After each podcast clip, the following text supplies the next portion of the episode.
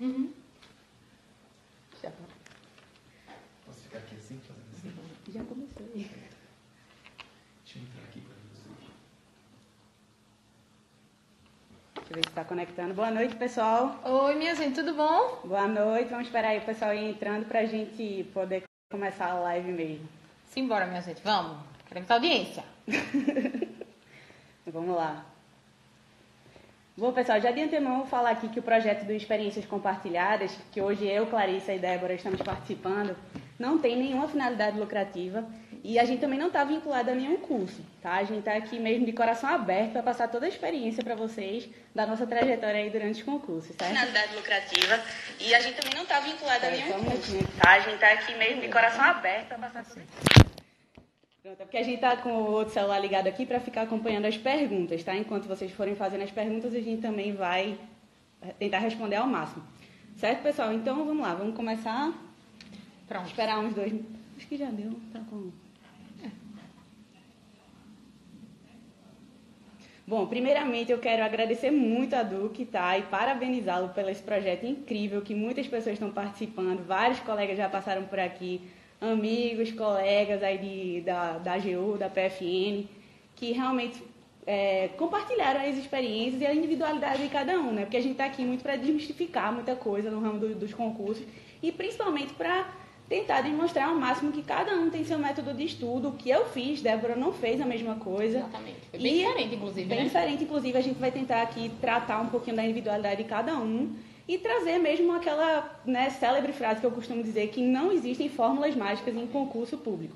Né? Muita gente pergunta, ah, Clarissa, qual é a fórmula que você aplicou que eu quero replicar? Isso não existe. Então, eu já quero deixar bem claro aqui que o que a gente vai tratar são experiências nossas, o que eu apliquei no meu dia a dia, o que Débora aplicou no dia a dia dela, e a gente vai tentar aqui responder, tratar alguns erros que a gente cometeu durante o projeto, né, durante o processo de estudo, alguns acertos também que a gente Que considera. acontece, né? Todo mundo erra durante esse processo e é natural. Então, é muito bom que vocês consigam aprender com o que a gente fez de errado para não repetir. Isso é muito bacana. Exatamente. E principalmente assim, mais uma vez agradecer a Duque, né, que é um grande amigo que eu pude fazer Um lá em querido. Recife, um querido mesmo, que vem aí trazendo diversas pessoas aqui com diversos propósitos para compartilhar com vocês. E eu sempre realmente durante meu estudo gostava de conversar com as pessoas e ouvir, né, o que cada um compartilhou, o que cada um experienciou. Porque isso é muito importante, você poder colher experiências de cada um e tentar aplicar o melhor no seu, no seu dia a dia. Né? Não é porque deu certo com a pessoa que vai dar certo especificamente aquilo com você, mas você vai colhendo de um e colhendo de outro e aquilo ali, quem sabe, né, você não alcança o que é melhor para você, né, Débora? Exatamente. Então é isso, pessoal. A gente vai começar aqui. A gente fez um roteiro de como a gente vai se apresentar, falar um pouquinho dos concursos que a gente fez, dos concursos que a gente passou. Eu peço que vocês podem ficar mandando as perguntas pra gente, mas se quiserem aguardar um pouquinho para É melhor, mandar, né? Pra gente poder ver tudo pra também. gente poder ver tudo, porque a gente vai tentar se apresentar, falar um pouquinho e depois a gente vai é, E a gente tá de olho aqui com o telefone, que ficou falando no começo da live, né? Mas enfim, Débora Mas não deu consegue certo, a tecnologia, mas vamos embora. Mas deu certo. é. Então a gente vai se apresentar, falar um pouquinho da, da perspectiva de cada um nos estudos e depois a gente vai respondendo as perguntas, tá? Então, Débora, pode começar aí a apresentação. Meu nome é Débora, né? Todo mundo já sabe, eu sou advogada da União. É, atualmente eu estou requisitada pela subchefia de assuntos jurídicos da Presidência da República. É, a gente faz um trabalho bem bacana lá de análise normativa que chega do- das- dos PLs, né, para sanção e veto do presidente, dos decretos para ele evitar, enfim. Eu sempre estudei voltado para a advocacia pública, né, porque eu me identificava mais. Os alunos chegam com essa demanda, né, Clarissa? Perguntando, Débora, como é que tu sabe qual é o concurso que é adequado para estudar. Eu faço, veja, a primeira coisa que você tem que fazer é olhar o edital. Então, o que foi que eu fiz? Eu olhei o edital, vi que eu tinha muita afinidade com aquelas matérias. Meu marido, que na época era noivo, era procurador federal, então eu achava aquilo máximo. Eu fiz, vou fazer isso. Comecei a estudar. Em alguns momentos, é, fiz defensorias. é, não me arrependo, eu acho que foi um erro que eu cometi de não ter focado. Isso foi um dos erros que eu cometi, não ter focado integralmente. Mas foi uma experiência enriquecedora também. A sua carreira de defensoria é linda. É, atualmente eu ajudo os alunos, né, junto com Clarissa, em, muito, em muitos projetos, tanto individuais quanto coletivos. E eu estou muito feliz de estar aqui hoje porque a gente está dividindo muita coisa e vai dividir muita coisa com vocês, vai ser bem bacana. Espero que seja produtivo para todos. É, costumo dizer que dentro desse mundo de concurso, como Clarissa mesmo falou, a individualidade de cada um precisa ser respeitada, certo? Eu sempre peço a todos que falam comigo que deem dentro da- das possibilidades de vocês o melhor É, ah, Débora, só tenho três horas para estudar. Dá, dá muito, certo? Não, não existe isso de tem ah, só quem estuda oito horas ou só quem estuda quatro horas passa. Isso é tipo o maior mito que existe. Então, façam a parte de vocês, se esforcem, certo? E contem com a gente. Fala aí, Clarissa. É, então, meu nome é Clarissa, eu sou de Recife, né? Débora também é de Recife. Isso. A gente conheceu o Duque lá, no caso, e estudamos aí para prova oral, provas discursivas e provas objetivas também. Fizemos vários concursos juntos. Então, assim, eu me formei em 2014, no começo de 2014, final de 2013, e desde lá eu já comecei a estudar para procuradorias. Então, eu foquei especificamente em concurso de procuradorias. Eu não fiz nenhum outro concurso. Na época, muita gente perguntava, ah, Clarice, você não vai fazer concurso de analista, concurso de técnico, é melhor tu passar logo em um, garantir, depois tu vai estudar para um concurso maior, né? Principalmente o pessoal da minha família ficava perguntando, ah, mas não vai é, garantir alguma coisa menorzinha não, para depois poder eu não. Me perguntavam vou... isso também. É, todo mundo perguntava. E aí eu falava, não, eu vou estudar especificamente para as carreiras de procuradorias. Eu costumo dizer que já na faculdade, lá pelo oitavo, nono período, eu já comecei a internalizar esse processo de estudar para concurso. Então eu saí do estágio e comecei já a estudar. Ao meu ver, eu estudava de uma forma errada. Eu pegava muitos livros doutrinários, livros que não eram específicos para concurso. Gostava de fazer muito resumo, enfim. Acabei cometendo alguns erros. E isso não foi tão bom é, para o começo né, do meu estudo. Mas aí depois eu fui consertando e tudo mais. Mas eu sempre tive muito em mim, acreditei muito que era possível passar. E assim, eu via muitas pessoas falando, né? Ah, eu consegui passar no concurso de advogado da União, eu consegui estudar dois, três anos e consegui a aprovação. E na época eu fiz um curso telepresencial lá em Recife e convivi com muitas pessoas e troquei muitas ideias e tudo mais. E as pessoas foram né, compartilhando aí as experiências. E eu cheguei à conclusão de que aquilo ali era possível, só que eu tinha que estudar focada numa carreira, e a carreira que eu escolhi foi a carreira de procurador da Fazenda Nacional. Na época eu estudava com o edital da PFN, então o edital da PFN ele dormia comigo, acordava comigo, e o edital da AGU eu ia compatibilizando, né? Então aí já é alguma questão que muita gente pergunta se é possível compatibilizar ou não o estudo de advogado da União com o estudo de procurador da Fazenda. Eu consegui compatibilizar e fiz algumas PGEs e PGMs também no meio do, do percurso. Mas é importante falar, eu sempre foquei em advocacia pública, tá? Então eu passei aí desde 2014, realmente só estudando, eu não trabalhava, o que rendia algumas perguntas, ah, você não trabalha não, você só estuda, mas eu encarava o meu estudo Gente, como essa pergunta trabalho. você não trabalha, é, você, você só estuda. Você só estuda, eu já escutei várias vezes. Então o que aconteceu? eu encarava meu estudo como trabalho, tá? Eu ia para a sala de estudo, eu me acordava cedo, eu rendia muito pela manhã, então eu estudava, estudava tarde, de noite eu descansava, e aquilo ali se repetia na minha rotina. Virou uma, né, um cotidiano tão forte que eu consegui as aprovações. Então, hoje sou advogada da União, optei pela carreira da, da, de advogada da União. Muita gente perguntou, né, quando eu abri para as perguntas, Débora. Eu também estou curiosa por essa resposta. Para saber por que eu optei pela carreira de advogada da União e não de procurador da Fazenda. Eu tomei posse na PFN, mas foi um curto espaço de tempo, logo depois a gente foi nomeado para advogado da União e eu optei, foi muito mais por uma questão mesmo pessoal, principalmente de lotação, tá? Minha lotação inicial na PFN foi em Osasco e, na, na Advocacia Geral da União, como advogado da União, foi em Brasília. Então isso pesou muito para mim, tá? Eu confesso, acho que 80% foi mais questão de lotação mesmo. Eu sou muito sincera, né? A pessoa que vem perguntar, ah, Clarissa, porque foi mais questão de lotação mesmo, porque as carreiras são incríveis e eu também pensei em uma questão mais a, a longo prazo.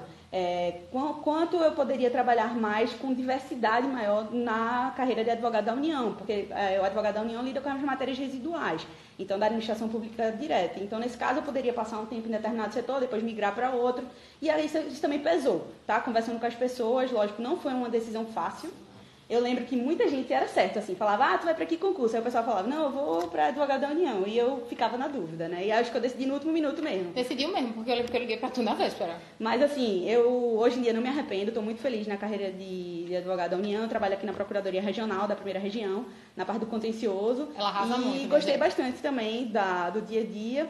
E enfim, certo, pessoal? Então é isso. Minha... Vou pegar alguns ganchos do que tu falou aí, das diferenças do estudo. Sim. É, Clarissa falou que sempre estudou, leu doutrina. Uma coisa que eu fazia, que eu sempre fiz desde o começo e que eu não recomendo que vocês façam, é que eu estudava, ainda que por livros resumidos, e resumia. Os meus alunos, inclusive, vão me matar agora, porque a primeira coisa que eu falo quando a gente está conversando é justamente isso. Pelo amor de Deus, não resuma um resumo. Eu fazia isso no começo e contraindico, assim, de modo, assim, veemente, né? A gente não gosta que que, e eu não acho que seja correto resumir resumo, mas enfim, fazia isso no começo, o primeiro erro. O segundo erro era, eu achava muito, muito, muito que para passar, eu tinha esse pensamento no começo, de que para passar num concurso grande eu tenho que passar num concurso meio. Então eu passei uma época fazendo muita prova de tribunal. Não estou dizendo que fazer prova de tribunal ou fazer prova para advocacia pública é melhor, pior, um ou outro, não existe isso. O que eu estou falando é que, como eu queria advocacia pública, eu acho que eu cometi um erro em ficar fazendo prova de tribunal sem estudar direito para essas provas e acabava que gerava uma ansiedade muito grande porque é o meu que me frustrava.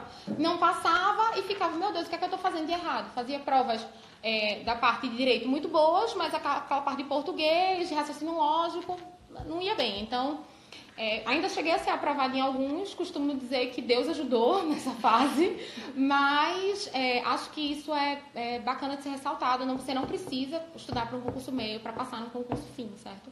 Se você tem um objetivo, por mais difícil que você acha que ele pode ser, você vá atrás, corra, que vai dar tudo certo. É, no que diz respeito a estudar, a Clarissa falou que estudava muito bem de manhã. Eu era o contrário. Eu nunca funcionei direito de manhã, então de manhã o que é que eu fazia? Eu estudava as matérias que eu tinha mais facilidade de aprender. Por quê? Porque eu acho que é muito interessante que você estude o que você tem dificuldade no momento que você rende mais. No meu caso, não era de manhã, geralmente era o período ou da tarde ou da noite. Tanto é que eu ficava, eu chegava mais tarde na salinha, lembra? É porque a gente se conheceu numa é, sala de estudo, vale salientar, sala de... né? Exatamente. A gente conheceu. E aí depois a gente fala um pouquinho sobre essa questão da sala de estudo, é. do ambiente de estudo, enfim, de, de energia, enfim, tudo isso. é, a gente se conheceu na sala de estudo, eu chegava mais tarde, Clarissa chegava bem cedo, eu não sabia como é que ela conseguia fazer aquilo, inclusive ela ainda malhava antes, meu Deus. né? Fala sério. Aí chegava mais tarde, estudava até bem mais tarde, quando ela ia para casa um pouquinho mais cedo. Então é como a gente diz, não existe uma fórmula. Para mim funcionava melhor assim, para ela funcionava melhor desse outro jeito. Então é isso. É, então assim, só pegando um gancho no que Débora falou dessa questão do rendimento, no melhor horário e tudo, eu acho que isso é muito importante falar, que você precisa se conhecer na hora que você está estudando. Né? O processo de estudo é um processo muito individual, um processo um tanto quanto egoísta, que você tem que renunciar solitário, bastante, né? solitário. solitário. Mas é um processo que você vai aprender a se conhecer muito e você vai é, perceber, ah, eu rendo mais nesse horário. Então, caramba, você tem que estudar mais nesse horário. Entendeu? Era o que eu fazia. Eu rendia muito de manhã. Eu sou uma pessoa muito diurna até hoje. Então, a, as, minhas, é, as minhas atividades acontecem muito pela manhã. Por exemplo, gravar uma live às 21 horas para mim é um sacrifício. E eu tô aqui, ó, Porque, é, Mas é, eu gosto muito de trabalhar pela manhã, de fazer minhas coisas mais complexas pela manhã, de, enfim, tudo isso eu também levava para os meus estudos. Eu gostava de chegar na sala de estudo 7 horas da manhã, quando a sala abria. E aí eu já ia estudando, enfim. E aí passava a manhã, a tarde lá. E à noite eu já pifava, né? Eu estava saindo, Débora já estava voltando para começar o turno dela da noite. Então. Que era, inclusive, um dos turnos do que eu mais rendia. Eu arrisco dizer que se brincar o que eu mais rendia. Tanto é que eu gostava muito de estudar de madrugada. Tem muita postagem no meu Instagram pessoal de madrugadas em que eu estudei. É, então assim, eu sempre pegava as matérias que eu tinha mais dificuldade para estudar pela manhã. Tá? Então já é uma dica aqui que eu, que eu utilizei para mim. Estudar as matérias que eu não gostava, às vezes que eu negligenciava. Isso é comum. Né? Porque é muito comum você dizer, ah, vou deixar para estudar aqui no final do dia porque eu vou, vou, vou empurrando com a barriga. E não, eu puxava logo isso para o começo, eu encarava mesmo as minhas dificuldades. E isso eu acho que é muito importante, porque você tem que se conhecer, você se conhecendo melhor, você vai verificando o que é que você precisa melhorar em cada matéria e nesse contexto você vai podendo render mais e aí aprimorando seus estudos, lapidando mais os seus estudos. Então eu sempre gostava de estudar as disciplinas mais difíceis para mim no aspecto pela manhã. À tarde eu fazia mais questão, fazia leitura de jurisprudência Eu fazia justamente também. o contrário, eu lia jurisprudência e fazia exercício de manhã. É, era uma coisa que uma coisa me dava tranquila. gás para estudar, mas era mais tranquilo, entendeu? Exato. E assim, eu acho que é muito importante a gente falar um pouquinho dos erros, né, Débora? Que a gente cometeu. Assim, eu acho que o... E foram muitos, tá? Porque todo mundo acha é, que depois que você é. passa, que você não errou, que deu tudo certo. Não, minha gente, deu muita coisa errada. Dá, dá muita coisa errada e eu sempre verifico que todo mundo começa errando em algum aspecto. Isso. Né? Mas aí você vai conversando com as pessoas e você vai tentando aprimorar. E você mesmo vai vendo, poxa, isso aqui não deu certo pra mim, então eu vou fazer dessa outra forma. Comigo, eu errei muito no começo em não ler lei seca. Eu não lia lei seca e assim negligenciava muito as disciplinas que eu não gostava. Exatamente. Né? Tipo penal e processo penal. Jesus. Eu deixava para estudar lá pro final e assim. E aí nunca dava tempo, né? E aí nunca dava tempo. E eu cometi alguns erros com relação a isso também, porque muita coisa eu deixei para estudar quando o edital da AGU saiu. E aí eu me vi louca também com penal e processo penal para poder dar conta das coisas, porque enfim, né, eu gostava de ficar ali sempre nas matérias que eu dominava mais e pegava também as outras disciplinas que eram importantes, mas eu lembro muito bem, Débora, uma situação que aconteceu até lá na sala de estudo. Me lembrei agora com relação internacional. Internacional estava para a PFN, o edital da PFN internacional, vale salientar, é bem menor do Reduzido. que o edital da AGU, de advogado da União. Até por causa da atuação, é, né? até isso. E aí eu estudei só os assuntos que estavam lá na PFN. E quando saiu o edital concomitante da PFN e da AGU, o que foi que aconteceu? Eu fiquei louca, né? Aí eu cheguei pra Débora e disse, Débora, Resumo. qual é o livro que eu vou ler aqui pra dar tempo de estudar tudo? Aí Débora, vai ler esse resumo aqui, que Divina. vai dar tudo certo. E aí consegui ler e deu tudo certo no final das contas. Mas assim, eu lembro muito bem que foi uma matéria, como eu falei, né? Meu foco era procurador da Fazenda. Eu estudava com o edital da, da Fazenda, arriscando lá tudo que eu já tinha estudado pra dar aquela É, o sensação. meu, ao contrário, tá vendo? Era, Era o da era advogada, advogado da da União. É, eu lembro quando a gente se conheceu, eu perguntei, ah, mas qual é o edital que tu foca? Aí tu falou, não, advogado da União. E essa questão que Clarissa falou sobre não dar tempo, sobre se embananar um pouco no, no processo, estudando, isso é um alerta também e uma recomendação para os alunos que estão estudando agora e que estão, ai meu Deus, mas não tem tanta prova aberta. Aproveitem esse momento para vocês fazerem realmente a base de vocês, inclusive nas matérias, eu costumo dizer isso para todos, inclusive nas matérias em que vocês é, têm mais dificuldade e não dão tanto Isso, valor. é. Porque faz muita diferença. Os Faz. alunos que passam em procuradoria são aqueles alunos que sabem muito constitucional, muito administrativo, muito processo civil e acabam negligenciando penal, processo penal, sei lá, um agrário da vida. É. Calma, não é para se preocupar com apocalipse. Não está estudando hoje constitucional e se preocupando lá no final com essas matérias que você ainda não viu. É se organizar de um modo em que você consiga ver todas essas matérias a contento, né? E antes da prova. Então aproveitem esse tempo, usem formar a com, base, né? exatamente, usem com sabedoria essa fase não tão cheia de editais. É muito É, importante. então assim, o principal erro que eu cometi, não ler lei seca no começo e negligenciar algumas matérias que eu tinha mais dificuldade. Eu também. Certo? Então, assim, depois eu fui aprimorando mais. Eu gostava de fazer resumo na época que eu estava na faculdade. Gente, depois... eu fiz muito resumo nessa vida. Meu Deus, como eu fiz resumo. Como eu me De- arrependo. É, depois que eu me formei, que eu decidi, não, agora eu vou estudar focado mesmo e aprimorar os estudos, eu parei de fazer resumo e fiquei só lendo os livros mesmo, grifando, relendo, fazendo muita questão. Eu gostava de fazer questão demais e treinava muito. E uma coisa que é importante, eu sempre fazia questão não no mesmo dia que eu tinha estudado, Exato, boa. Mas sempre depois. Então Com um é. intervalozinho de tempo. É, porque o que, é que então. acontece? Você vai acabar maquiando o seu resultado. É muito bom, como a gente estava conversando até aqui antes, é muito bom para aquele momento, entendeu? Pro psicológico, É, né? só que essa mentira sincera acaba que não interessa mais na frente. Você é, mas é, não, amiga? Não, mas é verdade, porque veja, você acabou de estudar o assunto de poder constituinte. Vamos lá, isso eu estou falando para quem está na formação da base, tá? Como a gente teve um estudo prévio, né, Débora? Porque é preciso ficar claro que a gente estudou bem o edital, tanto da, da, da AGU e, no meu caso, da PFN, para antes do edital sair mesmo, efetivamente. O edital saiu em 2015, eu comecei a estudar bem em 2014. Então eu tive aí um tempo bom de estudo. Quando o edital saiu, lógico, eu não tinha estudado tudo, porque é impossível também você bater o edital É, todo. e tirem essa ilusão de que tem que da- ler da- aquela lei do esporte que ninguém lê. Não, não vai. Você vai ler o principal, É, vai exatamente. ficar bem no principal, isso é o que é o mais importante. Você tem que tentar diminuir o máximo. Mas o que é que acontece? Justamente aí nessa, nessa situação eu é, não fazia questão no mesmo dia, né, como a gente estava falando, para justamente não dar aquela sensação de que, ah, eu aprendi toda a matéria. Sei tudo né? Sei tudo sei sobre tudo de o poder constituinte que eu acabei de estudar no, no momento.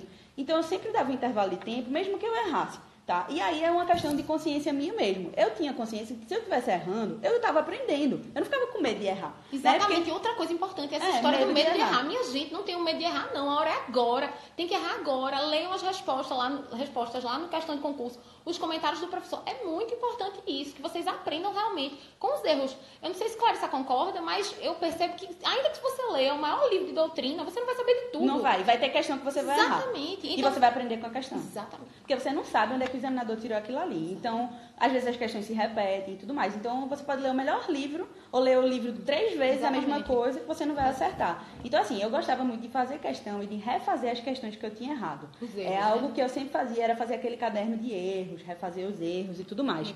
Então, assim, é, eu tinha um cronograma específico e fazia a... Vai vendo aqui as perguntas? Vou, vou vendo. E aí a gente e, e aí eu ia fazendo as questões também. Então meus erros basicamente foram esses no início. Lógico que depois eu fui é, melhorando, tá? Eu comecei a ler lei seca. Quando eu comecei a ler lei seca, eu comecei a ser aprovada nos concursos. Foi impressionante. Quando eu comecei a fazer aquela leitura da Constituição diária, da legislação de direito administrativo, da legislação de financeiro, né, que cai bastante, Teve um aluno que, inclusive, me perguntou uma coisa nesse sentido. Ele falou que querem saber se a gente fazia um cronograma paralelo de lei seca. Eu fazia. Eu também é fazia. Eu fazia todo dia um cronograma paralelo de lei seca, que é o que eu estava estudando na doutrina. Eu fazia pra quinzena. No meu caso, eu fazia pra quinzena. É, eu fazia assim, por exemplo, hoje eu vou ler meia hora da Constituição, vou ler meia hora do Código Civil, vou ler meia hora do, do CPC. E aí no outro dia eu escolhia E outra para ler, dando né? continuidade no meu ritmo de leitura. Lógico que no começo o meu ritmo era menor. Né? Mas aí depois eu ia aprimorando e acelerando, porque aquilo ali já se tornava mais recorrente, né? Da primeira vez que você vai ler a Constituição, você vai demorar mais. Depois você vai ler mais rápido. Vai ser mais travado. Mas, é, mas assim, eu não pulava esse horário de lei seca. E geralmente era o primeiro horário a ser cumprido. Eu chegava na sala de estudo, já tinha uma lei seca para ler. Porque como eu não gostava, né? né, Eu, eu costumo dizer assim, eu fiz uma faculdade muito boa, eu fui uma aluna boa na faculdade, é, acabei estudando Débora nem bastante. tanto, Débora nem tanto. É, estudei bastante, só que eu tinha um viés muito acadêmico. Tanto é que quando eu saí da faculdade, eu estava quase para entrar no mestrado já de imediato. E aí eu decidi estudar para concurso. Foi algo mesmo que eu internalizei, disse, não, eu vou estudar logo, vou passar logo, depois eu faço meu mestrado, faço meu doutorado. Falando em erros, esse foi um dos que eu cometi. Eu estudava só o que eu gostava. Então eu saí da faculdade sabendo bem constitucional, administrativo, processo civil tributário, mas o resto, assim, eu tinha algumas deficiências. Então era uma coisa que eu tinha que sanar realmente estudando muito. É, Clarissa não, Clarissa teve esse insight, que na minha opinião é o mais correto, inclusive, de estudar ainda na faculdade, porque querendo ou não, você estuda muito menos pressionado, sem ninguém da família perguntando se você só estuda. É. E é realmente mais, acaba sendo mais produtivo. Mas aqui vale salientar que, É. assim, eu fiz uma faculdade bem feita, depois eu continuei meus estudos mais objetivo para concurso. Exatamente. Débora não fez nem tanto, E- mas deu certo do E mesmo todo jeito. mundo deu certo. E todo mundo Então- passou, a gente conseguiu, lógico, melhorar e estudar corretamente e conseguiu a aprovação no concurso, no mesmo concurso, inclusive. Tá? Então é aquela coisa, né? Depende muito da individualidade de cada um. Para mim, ter feito uma faculdade bem feita me deu uma base muito boa em algumas matérias muito chaves para a procuradoria, como administrativa e constitucional. Né? Principalmente constitucional. Eu tinha uma base muito boa na faculdade, então eu não tive Eu muita dificuldade no, no estudo. Mas única- assim, ambiental, essas é, coisas... você não- não vê na faculdade, Você é não vê, é previdenciário, eletiva, né? Previdenciário é eletiva lá na universidade. É, você acaba... Inclusive, a gente também fez a mesma faculdade. É, a gente estudou na mesma faculdade, na Católica lá Só que eu sou um pouco mais velha. Ninguém diz, mas é verdade. Então, assim, o que é que aconteceu? Justamente é, nessa parte, eu acho que é, durante esses estudos mesmo das disciplinas e dessas disciplinas que eu negligenciei, durante a faculdade eu não tive contato, tive contato só a partir depois do Também. estudo, quando eu comecei a estudar efetivamente, e foi ali que eu comecei a galgar mesmo. Agora, muita coisa a faculdade me deu uma bagagem muito boa, só que não me deu bagagem de lei seca, porque eu não lia lei seca Mas na até o faculdade. foco é diferente, o foco né? é diferente. A academia é diferente. E jurisprudência, que não me deu também um foco de E é importantíssima, né? Eu É. lembro que eu comecei a estudar no começo do Dia Direito. Logo quando eu comecei a estudar, ainda não tinha Dia Direito. Faz um pouquinho de tempo. Foi em 2000 e, no fim de 2011. É, e Márcio André estava começando, ainda não tinha rede social como é hoje em dia, então a gente- eu fiquei sabendo num curso noturno do LFG que tinha esse site. E assim, foi um divisor de águas na minha vida, porque às vezes eu chegava em casa chorando de tanta raiva, porque os informativos eram super chatos e densos. E hoje em dia, com essa ajuda dele, inclusive, Márcio André, É, Valeu. com certeza, né? é, é é- diferente, é, é- é diferente e muito mais fácil e rápido. Então, outra dica que fica é a jurisprudência, ela não é importante não, ela é essencial. É essencial, é doutrina, jurisprudência e lei seca. E depois questão e revisão, né? Porque senão você acaba esquecendo realmente seus estudos. Então acho que de erros foi isso, né, Débora, que a gente cometeu. Tu tem Foram mais alguns, algum? né? Sim, a questão de fazer resumo, né? Que tu falou, de que fazer fazia resumo. resumo depois. Uma coisa que me prejudicava um pouco era a minha ansiedade, né? Sim, isso é importante eu, falar. inclusive, tive, não é um problema, mas eu tive que me controlar muito quando eu treinava para prova oral, porque eu falo muito rápido até hoje. A gente naquela fala, né? Eu época, aposto que a live aqui tá sendo a mais rápida de, todas. todas. E naquela época ainda era pior, não era não, Clarissa? É, eu falava certeza. muito rápido, então assim, isso era um reflexo da ansiedade. Eu dormia pouco, até hoje, isso foi uma coisa que ficou dos concursos, eu durmo pouquíssimo. E isso não é uma coisa bacana. Eu costumo dizer a todos que as coisas acontecem quando tem que acontecer. Eu vou contar uma história do procurador federal. Eu, logo quando eu comecei a, a estudar, teve uma prova de procurador federal, foi a PGF 2013, eu acho. Eu tive um problema pessoal, eu, comecei, eu me formei em 2011, tive um problema pessoal, uma pessoa da minha família ficou doente, eu tive que dar um suporte, não consegui estudar da maneira adequada nessa época da doença, mas estudava, não parei de estudar, fazia cursinho de noite para não ficar em casa pensando nos problemas. E quando terminou o tratamento, que foi em meados de 2013, eu acho, é, saiu esse edital da PGF. Eu fiz a primeira fase, a segunda fase, era tudo no mesmo dia, certo? E acabou que eu não passei na segunda fase. Na primeira fase, eu nem passei mal, eu passei ali no bolo, no meio, foram 800 aprovados, eu passei em 400 e pouco, eu acho. E acabou que eu não tive sucesso na segunda fase, eu não tinha treinado para fazer nenhuma, nenhuma peça, nenhuma vez, assim, eu realmente fui estudando, querendo fazer o meu melhor na objetiva. E uma coisa assim que eu percebi é que a minha ansiedade no que diz respeito a, a esse resultado foi muito grande.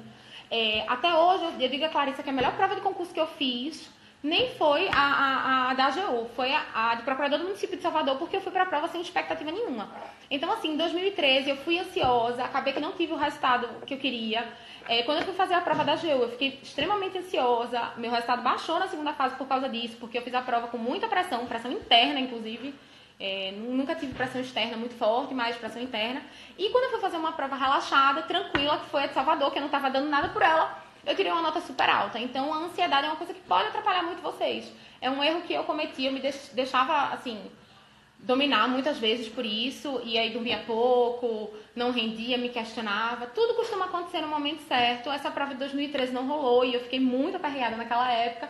Mas hoje em dia eu acredito que eu estou no lugar certo, na hora certa. A AGU. Aconteceu tudo no é, momento certo. A AGU me faz muito feliz, assim. Como advogada Nil, eu sou muito feliz. É, eu acho que ansiedade é um processo que todo mundo passa enquanto está estudando para concurso. Acho que é impossível alguém virar e dizer, ah, eu sou uma pessoa tranquila, estudo para concurso todos os dias e vou conseguir a aprovação. Acho que eu estou para conhecer essa né, essa pessoa. Então, assim, é natural que a gente fique nervoso, que a gente não durma bem, que a gente realmente tenha um processo de ansiedade é difícil. É complicado, é uma fase difícil na nossa vida. É, não é eu, a fase mais tranquila, é, não. não. É mas também não é a pior, não, viu? É porque assim, é, são dificuldades diárias, né? Uhum. Que você vai ter que lidar. Então, todo dia você vai enfrentar uma batalha diferente, principalmente com você. E também com pressões externas. Mas aqui vale falar um pouco da questão da renúncia. Eu acho que você saber renunciar e você saber que é um processo mesmo, isso aqui, estudar para concurso é um processo. Eu costumo dizer que é uma obrigação de meio e não uma obrigação de resultado. Ele é muito nerd, né? Você chega assim para estudar, quem estuda direito civil, sabe, temos obrigação de meio e obrigação de resultado. Então, eu estudava para concurso fazendo o melhor caminho possível. O resultado ele ia chegar. Eu só não sabia se ia ser em dois, três, quatro, cinco anos. Mas eu fazia com que esse meu caminhar e, fosse e, o melhor. Exatamente. E não se meça pela, pela régua de ninguém, tá? Isso. Não fique, ah, não porque fulano passou em seis meses. Sempre tem aquela tia velha que vira e fala, ah, porque o filho da sobrinha da amiga passou pra, com dois meses para juízo. Não escuta essa galera, isso é mentira, certo? É, cada um tem seu Exatamente. perfil, tem é, nível de dificuldade em determinadas coisas. Cada um tem uma base diferente. Por exemplo, a minha base na, na, na faculdade foi diferente da base Exatamente. Débora, o que agilizou mais o meu processo. Então, assim, tudo depende da, da, sua, da sua característica individual, tá? Então, eu acho que é um processo mesmo de autoconhecimento e ansiedade faz parte. Eu sou uma pessoa super ansiosa. É, eu sofria muito com problema de sono. Eu lembro que teve uma prova que eu fiz que foi a da discursiva da PGR Rio Grande do Norte, que eu dormi acho que uma hora e meia para fazer essa prova. Tá? Tem gente perguntando aqui sobre discursiva, a gente vai falar um pouquinho depois sobre discursiva assim. Eu já anotei aqui. aqui. Tá? A gente vai falar. E a live vai ficar salva também, muita gente está perguntando. Mas essa prova, é, pessoal, eu acabei dormindo acho que uma hora e meia para fazer essa prova. E muita gente pergunta, ah, Clarice, então tu tava um zumbi na prova, né? Pelo contrário a minha adrenalina subiu tanto na prova que eu tava super ligada e fiz a prova super ligada na época, na hora. Eu fiquei durante a noite todinha pensando, poxa, amanhã eu não vou conseguir fazer essa prova porque eu vou estar morrendo de sono na prova, pelo contrário. Vê, tá? Então, assim, é uma doideira, né? Você pensa, acontece. Então, eu tive muito problema também para dormir, eu dormia muito mal, eu me acordava muito durante a noite, me acordava muito cedo, mais cedo do que eu já me acordava. Então, assim, é, esse processo de ansiedade eu tive que adquirir, melhorando ao longo do tempo. Mas uma coisa eu tinha dentro de mim, era a certeza de que eu estava fazendo o meu melhor. Que eu não estava me enganando Exatamente. e que eu estava todo dia ali estudando, que nem uma doida, que não era possível que aquilo ali não fosse dar certo, né? Porque a pessoa se acordar todo dia, ir lá, estudar, fazer aquela mesma estudar coisa. Estudar real seguinte, oficial, né? Ficar estudar. na copa da salinha não, viu, minha gente? É, é, real, é estudar, estudar sem conversa paralela, porque a gente estudava em sala de estudo. Então tem muito isso. As pessoas. Eu vim, eu estudei primeiro numa sala de eu estudo. Também. Débora também. Depois a gente se encontrou em outra sala de estudo lá em Recife. A primeira sala de estudo que eu estudei foi uma sala que eu fiz muitas amizades, mas também algumas pessoas não gostavam de mim. Porque eu chegava lá, me sentava ah, e começava a estudar. E assim, é, eu ia para a sala de estudo para estudar mesmo, né? Porque o meu propósito era encurtar meu tempo. Eu sempre dizia isso pra, principalmente para meus pais, né? Que estavam fazendo o maior investimento em mim naquilo ali, pagando curso, pagando um monte de coisa. Eu disse, ó, quanto mais eu estudar, mais rápido vai ser esse processo. É, quanto melhor você estudar hoje mesmo, você vai estudar lá na frente. É, e ter qualidade no estudo, né, Débora? É uma coisa que muita gente fala, ah, Clarice, tu estudava quantas horas? Eu estudava mais ou menos 8 horas, 7 horas e meia, 8 horas, às vezes um pouquinho mais líquidas. Mas assim, essas horas que eu estava estudando, eu estava estudando. Eu não estava em celular, eu não estava olhando Facebook, eu não estava fazendo nada Aí alheio. Eu estava com o livro lá estudando, eu não olhava nem para o lado. Então, assim, eu fazia valer cada minuto do meu estudo. E no outro dia eu repetia a mesma coisa. E assim sucessivamente. Final de semana também, eu costumava estudar no final de semana, mas no domingo eu reduzia um pouco a minha carga horária. Como é eu não estudava no domingo. Eu estudava na sexta até 8 horas. Aí eu saía, jantava. Acordava um pouquinho mais tarde no sábado eu acordava por volta de 8 e meia no sábado. Eu estudava até o fim do dia, até mais ou menos umas 6 horas. E no domingo, sem edital aberto, eu não estudava. Eu estudava no, aos domingos, quando o edital estava aberto. Aí o que é que eu fazia aos domingos, quando o edital estava aberto? Eu estudava todas aquelas, lei, aquelas leis que eu tinha dificuldade. Uhum. Por exemplo, a 4.320 de é financeiro. É eu nunca aprendi aquilo. Outro, outro mito que eu sempre digo para os alunos: eu não aprendi tudo, não. Eu, eu li as coisas e eu decorava muita coisa. Então, é, eu, eu, exatamente. Depois então, você só decora para fazer a prova. Eu li a isso, lei... é, isso é importante dizer, né? Que concurso não vai medir o quão bom você vai ser de, pro, de profissional e também se você é inteligente ou não. Exatamente. O concurso ele vai medir o, o, quanto você estuda naquele espaço de tempo, se você adquiriu disciplina, se você consegue replicar sorte. na prova. E, também tem, e tem o fator sorte. sorte. Eu lembro da prova de advogado da União que a parte final do previdenciário, eu, eu não sabia responder muita coisa. Eu chutei, inclusive, a gente vai falar disso mais na frente sobre chutar ou deixar em branco. Eu resolvi que eu ia chutar. Eu chutei, sei lá, três ou quatro questões e eu ganhei as quatro questões. Então, assim, existe o fator sorte, sim. Claro, né, minha gente? Se a gente estuda, diminui. O, exatamente, o que a gente vai precisar de sorte diminui. Mas, assim, existe isso também. Então, é fazer a parte da gente, descansar, que é importante. É. Falou a pessoa que não dormia, mas enfim. Isso é e, é importante. E, tem um momento para você relaxar. Tem um momento de lazer, tem um momento com pessoas que te façam bem, tá? É muito importante você estar tá renovando energia com gente que te faz bem. Não se deixa bater também pelos comentários que fazem, não. As é. pessoas fazem os comentários, os comentários vão ficar lá e você vai arrasar mais na frente. Isso é importante dizer, né? Sobre a questão e a importância de você dizer não. Exatamente. Você tem que saber dizer não, certo? Difícil, viu? E assim, é difícil. É. é. difícil você chegar lá para sua família que no final de semana quer ter sua presença, né? Para seu esposo. E você tá exausta e fazer, eu quero dormir. É, e você tá cansada, porque você também precisa recuperar suas energias e você tem que dizer assim, não, eu preciso ter um momento mais calmo, mais tranquilo, eu preciso estudar nesse momento. Exatamente. Então, assim, saber dizer não é algo muito importante. Mas eu costumo dizer que quem sabe dizer não, e quando você começa a dizer muito não, é quando você já está ficando num ponto bom. Né? Quando você já está assim, adquirindo um ritmo muito bom de estudo, que é você já se conhece tanto. Lógico, eu não estou dizendo aqui para a pessoa abdicar de vida social. Não, não é isso, não nem, é isso. Nem assim, ah, você, ah, vou negligenciar tudo da minha família, vou dizer não para todo mundo, né? Vou acabar meu namoro, por exemplo. Não, vou acabar... isso não, não precisa é fazer isso. Namorar, é, o importante é você ter equilíbrio tá? Eu acho que quem tem equilíbrio consegue fazer as coisas bem, né? Como eu costumo dizer, disciplina é liberdade. Se você tem disciplina, Arrasou, você consegue amiga. fazer tudo, né? Essa uhum. frase é uma frase que eu gostava muito de falar para mim mesmo, né? Para poder conseguir internalizar aquilo ali e estudar sempre. Então eu sempre dizia, genialidade é esforço, porque não existe questão de gênio, existem pessoas esforçadas que Exatamente. estudam e conseguem todo dia fazer o melhor para que você não se engane. E aí você também tem a disciplina de poder, eventualmente, em alguns, alguns determinados, né? principalmente quando o edital ainda não está aberto, você tem momentos de lazer. Eu não vejo nenhum problema, por exemplo, ah, ah vou passar um final de semana fora também com a minha família. Eu acho que quando a pessoa vai tranquila, agora uma coisa é certa. Exato, vá, é isso que eu ia falar, intervenção. Não, é, não fica pensando, não fica pensando. eu percebo que o problema da grande maioria dos alunos, dos concurseiros, é que se você avalia direitinho, eles estão estudando e estão pensando na farra que podiam estar tá fazendo. É. Eu já fiz isso muitas vezes também, tu também.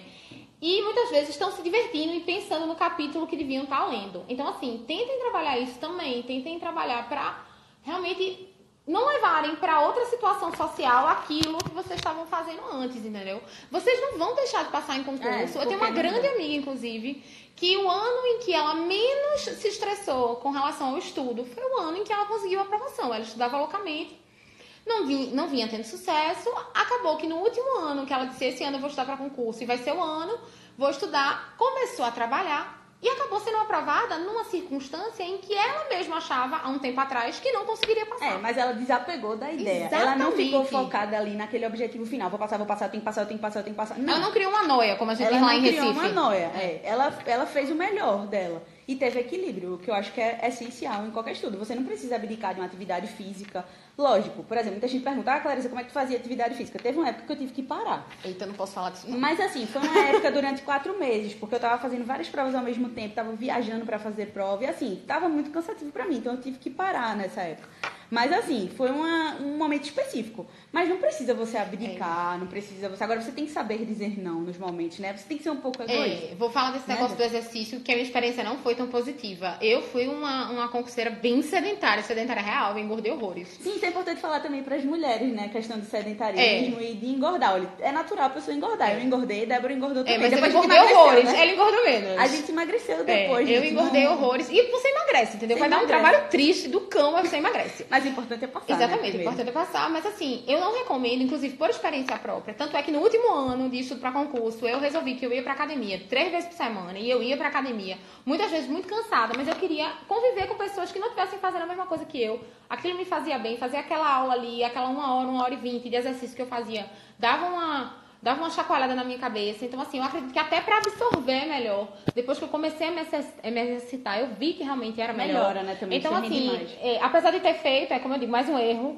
eu não recomendo, tá? Eu digo a todos os alunos, e Clarice, eu acho que também fala isso. É, eu sempre digo que é muito importante você fazer exercício, assim, para quem vem conversar, quem vem pedir dicas, eu acho que você tudo com equilíbrio, né? Quem tem, principalmente, assim, mais tempo durante o Exatamente. dia livre, consegue fazer bem. Esse Como a negócio gente- de renúncia, Sim, desculpa, diga pra falar. Esse negócio de renúncia, eu lembro da minha viagem de lua de mel. Pode falar, essa, Essa é história muito boa. É, Débora, a louca, né? É, eu estudava para concurso, eu me casei quando eu estudava para concurso. Inclusive, um beijo, Igor, te amo.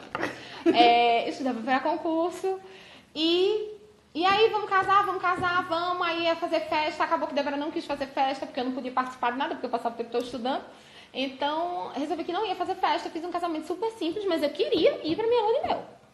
E aí, mais ou menos 15 dias antes do meu casamento, uns 18 dias antes de eu ir pra minha lua de mel, começou o boato de que ia ter o concurso da DPU em 2015. E como tu também estava fazendo E eu tava defensoria fazendo também, né? defensoria e procuradoria é, nessa época. Aí eu fiz, meu Deus, e agora? Como é que eu vou dizer em casa e pro futuro marido que eu não quero mais viajar? E que o problema não é pessoal. Aí fiquei, matutei, pensei, avaliei, revi. E na época eu fiz a escolha, e até hoje digo, acredito que aquela, aquela renúncia foi muito importante. Eu fiz a escolha que eu acreditava ser mais adequada. Hotel pago, dólar comprado, Tudo pronto. tudo pronto, roupa de viagem comprada, tudo organizado. Débora doido pra ir pra Nova York, nunca tinha ido, né? Doido pra ir pra Nova York.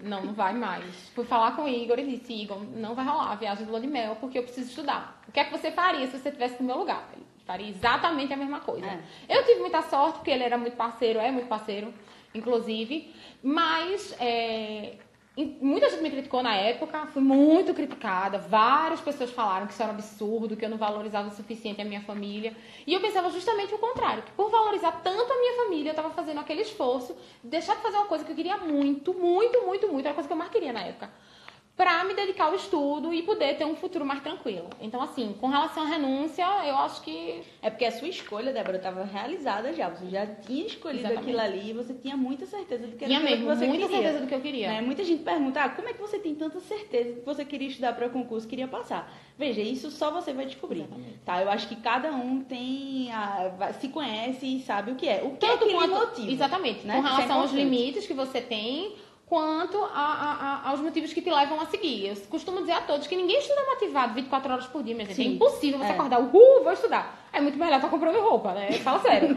mas, mas você- o hábito faz com que você continue, É. entendeu? É, aque- aque- aquela, aquela, aquela rotina, aquela vontade a diária vontade, de, né, de- de exatamente, ter- de, de chegar, de ir além, de sonhar com uma coisa. Eu, eu realmente sonhava muito com isso. É, era, sei lá, não digo sonho da minha vida, porque na minha vida eu espero que dure muito ainda, mas era naquele momento o sonho que eu tinha e mais importante. É, eu me lembrei agora de uma coisa, né? Quando eu estava fazendo lá o, o curso telepresencial, eu via muito a aula de Pablo Stouze, né? Que é de Direito Civil. Ele falava muito da questão da blindagem espiritual, né? Que você tem que se blindar espiritualmente, saber dizer não. Isso é muito importante, porque você tem uma hora que você vai ficar com raiva dos seus familiares, porque eles vão Vai. ficar dizendo, ah, por que você não vai para isso? Ah, você ainda está estudando. Ah, porque Ah, você ainda está estudando. Ou então, você se inscreveu para juiz, mas você não passou ainda nem para técnico. Esse é. Exatamente. e assim, eu acho que você saber se blindar, você saber seus limites, e você ter muita certeza do que você quer, faz, ficar mais fácil. hora, é. Faz ficar mais fácil. Porque eu me lembro muito bem que no começo era mais difícil pra mim, sabe? Minha avó chegava, meus familiares chegavam, e aí eu tinha que meio que já dar.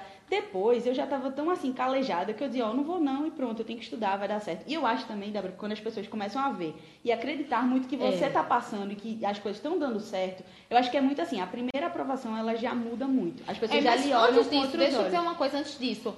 Não esperem também que as pessoas Isso, entendam. não esperem não que esperem, entendam, porque elas não vão entender entender. É, é. Eu vi uma coisa, essas, essas frases de, de Instagram são muito boas às vezes. E tem uma coisa que é bem verdade. A vida é sua, minha gente. E as pessoas elas estão de fora. E todo mundo vai lhe cobrar por tudo, não é só Exatamente. de E bom ou mal, ninguém agrada todo mundo. É. Ninguém agrada todo mundo. Então, assim, se você tem certeza da sua verdade, vá atrás do seu sonho, porque dá certo. Real oficial que dá certo. É, e assim, cobrança você vai ter de todos os lados, não só cobrança profissional, mas cobrança no âmbito pessoal. Hoje em dia a gente vive num mundo de cobrança. Então tá todo mundo, né, ligado na vida do outro e querendo saber. Então, assim, uma coisa que eu tinha também muito, eu não ficava ligando pro que os outros estavam pensando, não. Nem eu. Tá? Eu dava umas fazia- respostas horríveis, É, inclusive. eu fazia muito. Perdão, eu minha gente. É, eu fazia muito o que eu queria mesmo, e aquilo ali, por exemplo, era o que eu achava que era mais importante naquele momento e que as pessoas iriam entender futuramente. E outra coisa, eu não me arrependo de nada do que eu fiz, tá? Nenhum minuto que eu fiquei estudando, que eu abdiquei das Nenhum. coisas que eu abdiquei. Eu- eu não- Hoje em dia eu estou feliz. Eu fazia tudo de novo. E se É, precisasse, dissesse novo. assim, Débora, tem que ficar mais um ano fazendo, eu fazia, tá bom, eu fecho. É, a gente Eu fico. fez o que foi necessário, conseguiu a aprovação e acho que deu certo, né? Então, assim, acho que você tem que ter um equilíbrio emocional, tem que saber bem equilibrar as coisas, né? E saber dizer não, renunciar ao que for E outra necessário. coisa, minha gente, se tá aperreado, tá angustiado, Para procura estudar. terapia. É. Não, eu procurei a terapia. Quando eu fiquei aperreada, estressada, muitas vezes o que, é que eu Também, fazia? também. Eu dava uma reduzida na carga, que eu acho que foi isso que Sim, para estudar dizer. naquele momento. Exatamente, dizendo, é. botar, né? E fui-me embora fazer terapia. Era ótimo. Eu chegava lá, chorava o que tinha que chorar, dizia o que tinha que dizer, falava mal daquele tio, que já vi que tá todo mundo se manifestando aqui com relação aos tios. Todo mundo É. tem um tio desse jeito. Então, assim, fazia o que eu tinha que fazer, voltava pra sala renovada. Eu acredito que terapia e exercício é, fazem muito bem quando você tá aperreado. É, eu mesmo Comer assim. bem também, minha gente. Comer porque bem. quando você se entope de comida que não presta. É, falando sério, Clarissa, vai. É, eu quando- gostava de comer também. quando você se entope de Tem uma válvula de escape. né? Exatamente. Tentem comer melhor, porque você cansa. É impressionante como dá ressaca, é tipo cachaça. Comer muito, é amiga, dá ressaca, você fica meio mal. É. Mas assim, eu também, eu costumo dizer assim, a pessoa perguntava, né? Ah, Clarissa, qual é o pior dia que era pra tu estudar? Era no domingo e tal, porque eu estudava todo dia. Eu, o meu pior dia de estudo era na sexta. Exatamente, Sexta-feira. minha gente que derrota. Era, Era o horrível. pior dia. Eu nunca me esqueço, assim, na salinha, às vezes eu estudava pela manhã e aí depois eu ia pra casa na hora do almoço, o meu olho enchia de O lágrimas. pessoal tá falando aqui que meditação também é bom, tá? Eu não É. fiz, mas se o pessoal tá falando, eu acredito que é bom. E aí, assim, eu me lembro quantas vezes eu chorei sexta-feira à tarde, porque eu ficava triste, assim, achando, ai meu Deus, tá longe, mas assim, eu chorava por aquele momento, tá? É. E depois eu virava, como minha mãe Esse- fala, né? Eu virava o olho, virava o pensamento Exatamente, e já começava embora. a pensar em Eu outra coisa. chorava, eu passei um tempo estudando na biblioteca da Unicap, que foi a universidade que a gente se formou. Já disse, né, Clarice é um pouco mais nova que eu, mas não parece. É, a gente é, tipo, super compatível nesse negócio de idade. E eu lembro que eu chegava da universidade, muitas vezes, chegava em casa, deixava os livros em cima da minha mesa. Eu lembro, assim, parece que eu tô vivendo isso agora. Deixava os livros em cima da minha mesa. Ia pro quarto, fazia, mãe, vem pro quarto. Minha mãe ia pro quarto. Eu tava no quarto, chorando, chorando, chorando, chorando. Aí eu chorava, sei lá, meus 20 minutos, minha meia hora, chorava, descarregava, ia jantar, ia me embora dormir, ou tentar dormir, né, no meu caso. E no outro dia eu tava lá. Então, assim, os percalços eles vão acontecer. Não esperem também que as coisas deixem de rolar. Por exemplo, ah, ninguém na- da sua família vai ficar doente quando você tá estudando pra concurso. É, isso é importante. Isso aconteceu comigo, foi uma barra e, assim, realmente. Mas você superou, Você supera quando você estuda ne- nessa situação. Então, assim, não espere que a vida fique redonda, perfeita, organizada. Não, vai rolar falta de dinheiro muitas vezes. Pra mim rolou em uma época E falta aí de é dinheiro. tá o- a diferença entre você estudar com foco na obrigação de meio e na obrigação de resultado. Porque você não controla tudo. O mundo não, vai você parar. super não controla. É, o mundo Falta não luz parar. na prova, pô. É, isso, isso é o exemplo mais claro. A gente estava fazendo a prova de advogado da União, os colegas também que estão aqui presentes na live que fizeram, sabem bem do aspecto lá de Recife. Quando a gente estava fazendo prova, faltou energia. E a prova foi anulada em consequência disso. Minha gente, vocês não têm noção, não. Então, assim, foi a prova discursiva, tá? Da segunda fase. Eu tava Não, na mesma vocês sala de não têm Débora. noção. É. Foi uma situação, assim, como eu costumo dizer, periclitante. Não, eu Tem achava que eu um tava, sei lá, em Matrix. Eu É. achava que eu não tava ali. Então, assim, veja, a gente estudou, todo mundo se matou de estudar, acordou cedo, chegou lá, e por uma situação alheia que aconteceu, que foi uma situação que estava fora do nosso alcance, choveu em Recife, a prova foi anulada. Mas veja, não foi anulada só para quem estava em Recife, não, foi, pro Brasil, Brasil todo. todo, vocês Então, imaginam. é, quem estava lá no Acre fazendo prova, com fuso horário Que não tinha nada com a história. não tinha nada, também teve a prova anulada. E veja, aquela tenso, prova tinha sido pra mim, pessoalmente, Muito, pra- muito melhor, muito muito melhor do que a segunda prova, tá? Então, assim, quando eu peguei a prova, eu fiquei triste porque ela foi anulada. Porque, Também, poxa, também, porque ia ser lindo, amiga. Ia, Ia ser lindo. ótimo. Mas assim, não, também não deu certo, não. Deu certo prova. também. A e é isso que a gente tá passou. dizendo. As coisas não vão rolar 100% do jeito que a gente quer que aconteça. Mas a vida dá um jeito de se organizar. Portanto, se falta luz na prova de vocês também, não se desesperem. Vai dar tudo É, certo. as pessoas ficam doentes, você não consegue controlar tudo, você também pode ficar doente. Então, assim, eu acho que você tem que ter maturidade, né, pra encarar bem o processo. E isso também você adquire com o tempo. Com Eu o acho tempo. que essa maturidade É, também você tempo. adquire com o tempo. A maturidade pra renunciar, a maturidade pra não vir certos comentários, seja de pai, mãe, tio, amigo que não estuda pra concurso. Ah, e uma vez me perguntaram, e aí, tu vai estudar até quando? Eu fiz, até quando eu passar. Até passar. É isso, a ideia é essa, porque quando você estuda pra concurso, você não estuda pra passar, né? Você estudar até passar. Então, assim, se vocês fizeram essa escolha de estudar, encarem essa escolha como a coisa mais importante que vocês têm naquele momento, dentro do limite de vocês. Você tendo duas, três horas para estudar, façam o que vocês podem da melhor maneira possível e não se deixem abater por interferências externas. É um, é um conselho que eu dou. Era uma coisa que eu era Se boa. blinde, né? Isso era uma coisa que eu era boa. É, Era- eu acho que é um ponto super positivo. é, eu era nosso, muito né? boa nisso, de, de não ligar. De eu não É, Eu também não ligava e eu também acreditava muito. Era muito mais a minha autocobrança, que é a pior isso aí, cobrança, é inclusive, que importante. existe, é a, é a sua própria cobrança, do que propriamente um- uma coisa que me deixava bater por causa de terceiros. Enfim, é, É, eu acho que essa questão aí da, dos erros e acertos tá tranquilo, né? Tá Vamos começar a tranquilo. responder algumas perguntas aqui. Vamos. Muita gente tá perguntando sobre prova discursiva, É discussível.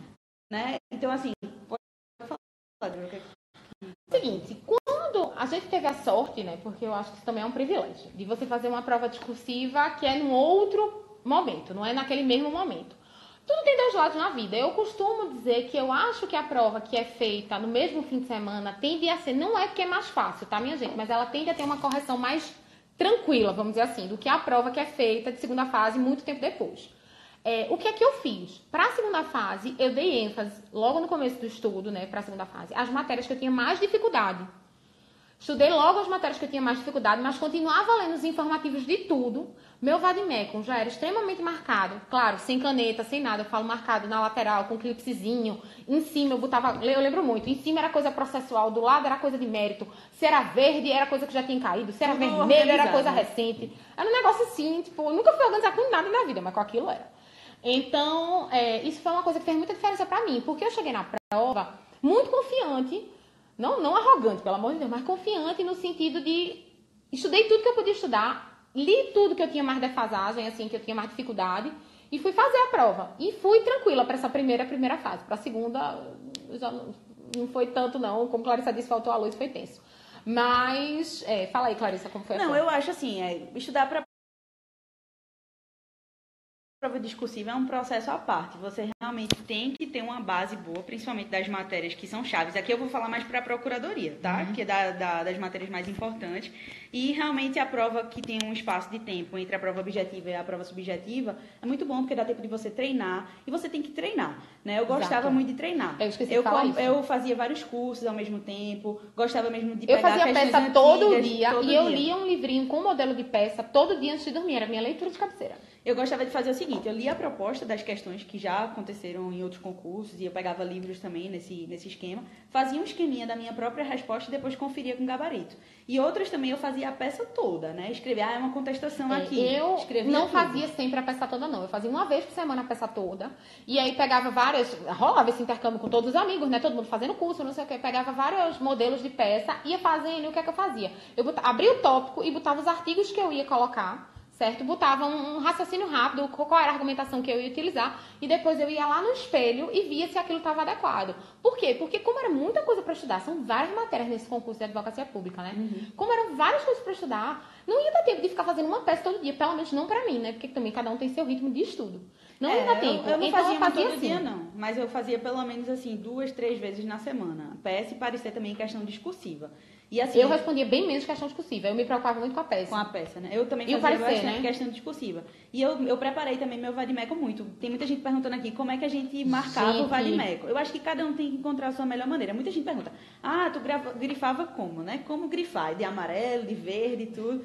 E encontre as cores, as cores que são melhores para você. Eu pegava cores por matéria. Então eu pegava assim, tudo que era verde, até hoje eu me lembro, era administrativo. Tudo que era amarelo estava na Constituição, era constitucional. Então eu tinha cores chaves para as disciplinas, o que facilitava muito o meu manuseio na hora da prova. Eu usava um varimeco e aquele varimeco já era muito, fazia muito parte do- dos meus treinos e na hora da prova eu já ia ali, ah, beleza, pronto. Uma coisa que eu, eu posso ressaltar muito aqui da minha experiência de prova discursiva é que eu fiz a prova da PGE do Pará.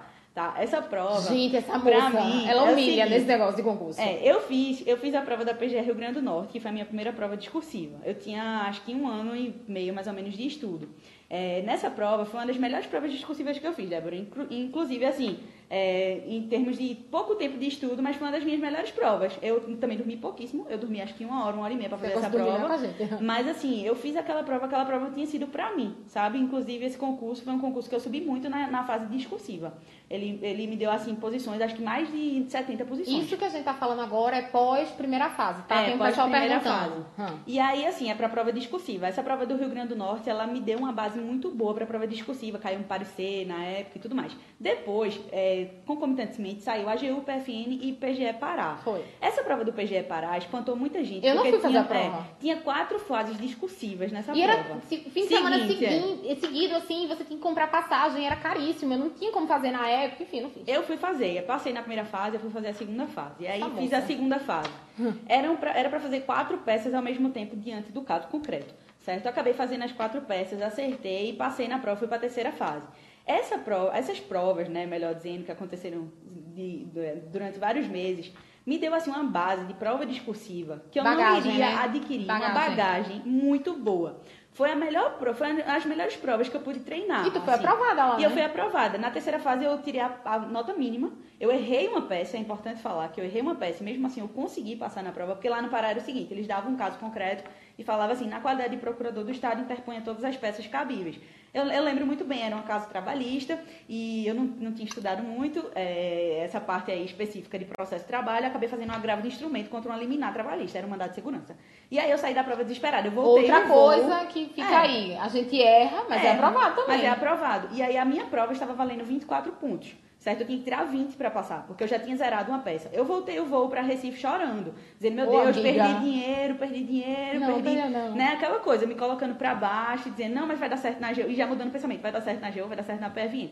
Quando eu vi o resultado no, no Diário Oficial, porque prova- o resultado saía muito rápido, Minha era gente, assim, três muito dias. Deus é de saber. Eu tirei, eu tirei 20. Então, assim, aquilo ali tinha que ser pra mim. Eu tinha que ir para as outras fases, né? E aí eu fui fazer a quarta fase, fui fazer a quinta fase. E, assim, a experiência de, de prova discursiva que eu adquiri lá no Pará foi muito boa, porque era um tempo, assim, curto. Eu tinha que escrever muito. Então, eu me lembro quando eu peguei a prova da PFN... Era o caos, né? Aquele caos que Era aquele ajuda caos que a melhorar. Quando eu peguei a prova da PFN, a segunda fase, que a peça foi até um pouco assim, muita gente, muita gente teve vários tipos, né? De muita gente fez é, pedido de suspensão, Foi muita gente suspensão de liminar, eu lembro. Mas era um agravo interno que a ESAF considerou correto. Eu olhei assim a peça e eu disse, caramba, isso aqui é um agravo interno, mas pode ser, mas eu vou fazer um agravo interno, porque isso aqui vai ser um agravo interno, e pela experiência que eu tinha tido nas provas, eu logo detectei que era um agravo interno. Então, se eu não tivesse feito as outras provas, não tivesse tido, eu não teria tanta Por isso que o facilidade. treino é realmente O treino muito, é muito importante. Seja em curso, seja fazendo É. outras provas, enfim, é muito importante. Tem gente que gosta de treinar também com colega, né? Por exemplo, é, a gente poderia ter feito isso. Eu feito uma, eu uma questão, você corrigia. fiz isso com o Pablo, uma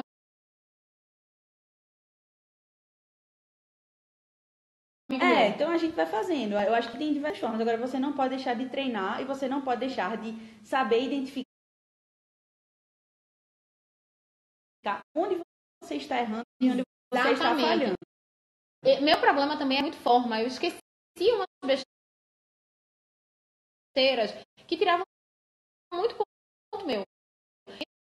Então, o que, é que eu fazia? Foi como eu disse, todo dia antes de dormir, eu lia uma peça, o esqueleto de uma peça.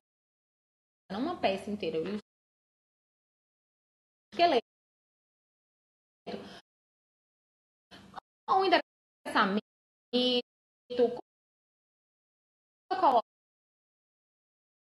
colocava, lembrar, na época, né? Lembrar de colocar o endereço do advogado.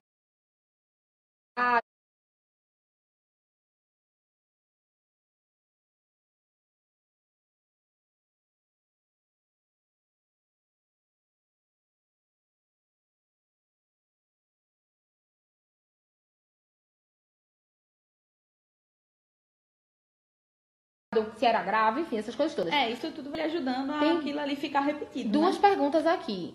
Comprar curso em vídeo ou comprar livros? E a segunda é, na primeira etapa, qual foi a nota de corte e quanto vocês fizeram? Não, vai responder primeiro, amiga. É, comprar curso em vídeo, Eu assim, não gosto.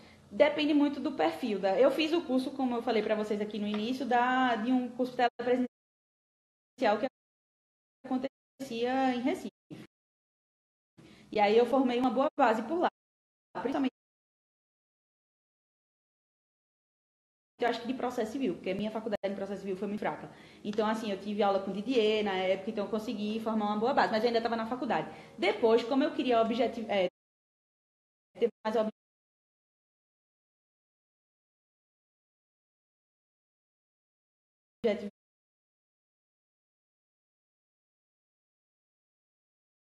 é, objetividade nos meus estudos, eu preferi estudar só por livro mesmo e por resumo. Eu? E aí,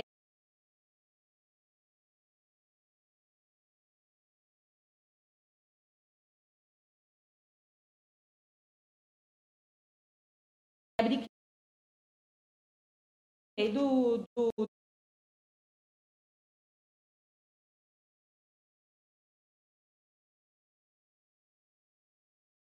da videoaula. Tu nunca estudou Não, videoaula? eu não vi, nunca vi, comprei videoaula.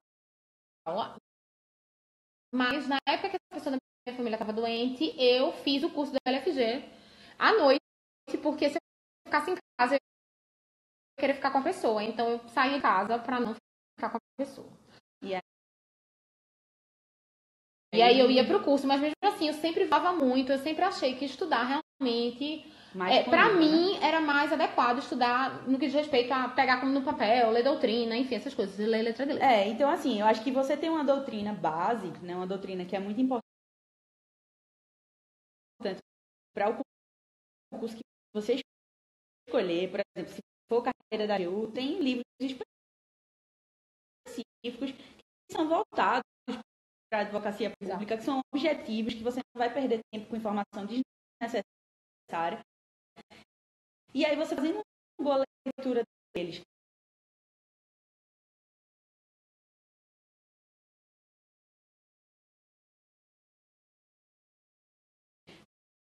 revisando bem eles, né? Tendo aquele seu material grifado, já preparado, mais, já exato, com preparado. destaque do que é importante. Vai ficar A coisa também, inclusive, flui até muito mais rápido, né? É. Esse, esse estudo, esse outro momento do estudo é, inclusive, muito mais rápido do que o primeiro em que você está tendo contato Isso. com tudo, né? É porque você vai ter uma leitura prévia. Essa leitura vai ser demorada, é aquele estudo preparado, né? Um estudo para você formar uma base. Depois que você começar a revisar, revisar, revisar, aquilo ali vai se tornando bem mais rápido. Então, ao passo que você demorava, por exemplo, três horas para fazer a leitura de um livro, de um capítulo, você vai demorar 20 minutos, 15 minutos para revisar seus livros. Né? Então, eu acho que é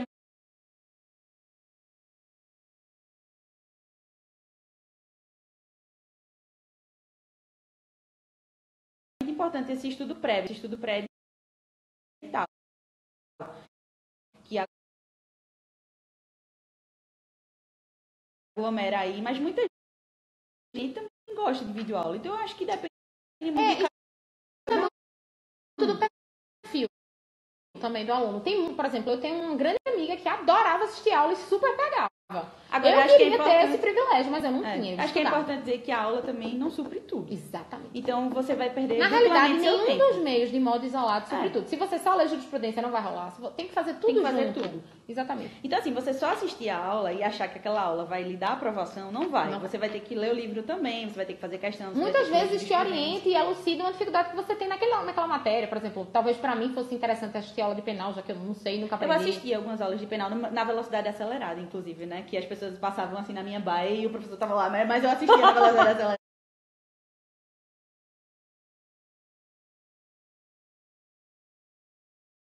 para poder dar tempo de assistir tudo. Mas eu peguei algumas aulas de penal assim na época porque eu tinha muita dificuldade. Era uma matéria que eu não gostava.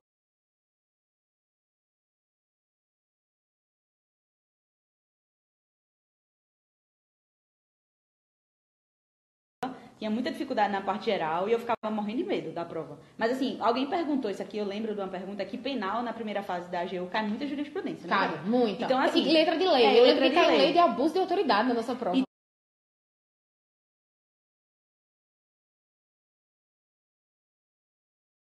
assim, eu peguei mesmo o meu estudo pra PFN, como o assunto era menor na PFN, depois que eu fui complementar o estudo pra AGU, eu pegava mais lei seca mesmo, lia jurisprudência, então não me preocupava muito com aquelas teorias, não. Porque, veja, quem estuda pra advocacia pública não vai trabalhar com penal e processo penal. Então, é uma disciplina que, Graças ao meu Deus, ver, inclusive. não deveria nem cair uma segunda fase, mas cai, né? Na, na, na, É, porque nada mundo pode federal. ser fácil da vida, né? É, pra complicar mesmo. Aí muita gente perguntou aqui, ah, empresarial. Empresarial é difícil aprender. Empresarial. não é- empresa- Tá, eu gostava mais de empresarial do que de penal. É, empresarial foi uma matéria que eu aprendi a estudar quando eu estava estudando para a prova oral da PFN, porque caía na prova oral da PFN, não caía na AGU. Eu lembro que eu fiz vários treinos, inclusive aqui com o Duque, em, em empresarial, em civil. Em civil ele dava banho, né, em todo mundo lá no- nos treinos, com tudo, sabia tudo de, de, de civil. E empresarial a gente teve que, que encarar mesmo, porque era pergunta assim, fale sobre as espécies de cheque, fale o que é uma duplicata. E você tinha que É, é tenso, falar. é tenso. Então, assim, eu aprendi muito Mas aí também tem, um, tem o seguinte, chega naquele ponto em não sei, não aprendi, decoro. Decora, é. Vai, minha gente se abraça com decorar, porque assim, Financeiro. Exatamente. Vai lá e decora. Foi o que eu fiz com a 4.320, com a lei complementar, a lei de responsabilidade fiscal, né? Então, assim, você não vai conseguir. É humanamente impossível Deve você aprender aprender, tudo que E tá querer cabeça. saber tudo profundo. Exatamente. Né? É, é um oceano de conhecimento com palmo de profundidade. É, isso é Já bom. dizia meu amigo Paulo. Isso é muito bom, um oceano de conhecimento com palmo de profundidade. Pera Excelente. É, então Quando acho saí pra tentar fazer prova, isso é importante. É, Alguém me perguntou isso também. eu era muito atirada. Eu, fazia as provas. né? dois meses de estudo, vou fazer TG São Paulo. Mas E tu fez? embora. Fiz. Como é que foi? Claro que eu reprovei. Linda. Não, sim. Mas assim, como é que Não, foi? pra mim foi muito bacana, porque me deu um norte de que, ó, tem que melhorar mais, dar mais o gás. Porque assim, ninguém começa estudando, estudando 8, 6 horas por dia. Você vai pra biblioteca, e o mais adequado eu acredito que seja isso também, né? Você vai pra biblioteca, começa, começa a criar um ritmo, começa a desenvolver uma rotina. E aí eu vi que eu precisava ajustar um pouco mais determinadas matérias no meu estudo. Eu estava dando ênfase, por exemplo, a tudo que eu não sabia, que era tipo penal e processo penal, que não era tão relevante, que eu tinha que estudar mais constitucional e administrativo. Essas coisas que você só pega realmente quando você faz prova e acaba que não vai tão bem. Então, assim, eu fui, fiz, eu fiz muita prova. Meu Deus, eu conheci muita gente nesse país de meu Deus fazendo prova. E me gostava muito, era muito bom. E eu sempre encarava a prova, eu ia fazer a prova, porque a reprovação eu já tinha. Eu não estava ali. da- das tuas aprovações e dos concursos que Faço. tu fez. E... É, falo, é, eu tava ali muito mais para adquirir experiência e para melhorar. Então, cada vez que eu crescia um ponto, dois, fazia uma prova muito boa numa determinada matéria, eu achava que aquilo já era uma vitória. Então, assim, eu era muito resiliente com relação a isso. Sabia que concurso era uma fila, que as pessoas estão lá estudando, tem muita gente estudando, tem muita gente boa, preparada estudando. Então, tem que ter paciência. Os concursos que eu passei, eu passei para procurador do município de Salvador, passei para advogado da União, eh, passei para advogado da Compesa lá de Pernambuco, passei para alguns concursos de analista de tribunal. Eu ia fazer as provas para aprovação. Eu queria ter as três aprovações. Alguém me pra perguntou aqui também, de né? título, De exatamente. título, é. A gente vai falar eu de ia título, fazer a prova para as aprovações. Então, eu passei em alguns concursos de tribunal também. Se me perguntarem qual foi o concurso que eu mais lamentei que não passei, não foi o, pro- o concurso de procurador federal em 2013, apesar de ter sido realmente um divisor de águas no meu estudo, me deu muita força para continuar. Foi o concurso da DPU de 2015, porque eu estudava demais, eu estudava horrores, e eu não consegui passar nem na, nem na primeira fase. Mas é como eu digo. Deus sabe o que faz, cada coisa é seu tempo. Hoje em dia eu sou super feliz aqui. Então tu recomenda fazer prova, assim? Eu recomendo super. É, eu, eu também. Pra eu... mim era bom, entendeu? É, É. como a gente diz, você tem que ver se é bom pra você. Pra mim É, é, ótimo. eu acho que tem gente assim que no, no começo, muito no comecinho assim, eu acho que depende muito de cada um, depende muito do seu emocional. Então, eu costumava é, pensar o seguinte: eu vou fazer a prova não para, ah, vou fazer para testar, não. Eu vou fazer para ver onde é que eu estou, para testar as matérias que eu já estudei e tudo mais. Pra Agora, ver se melhorava. Pra ver né? se eu melhorava. Agora sim, eu só fiz mesmo de teste, assim, ne- nesse chamado teste que eu costumo dizer, a PGM Recife, porque saiu na época que eu tava lá e era em Recife mesmo. Então, assim, pra Mas tu já tinha se viajar, formado?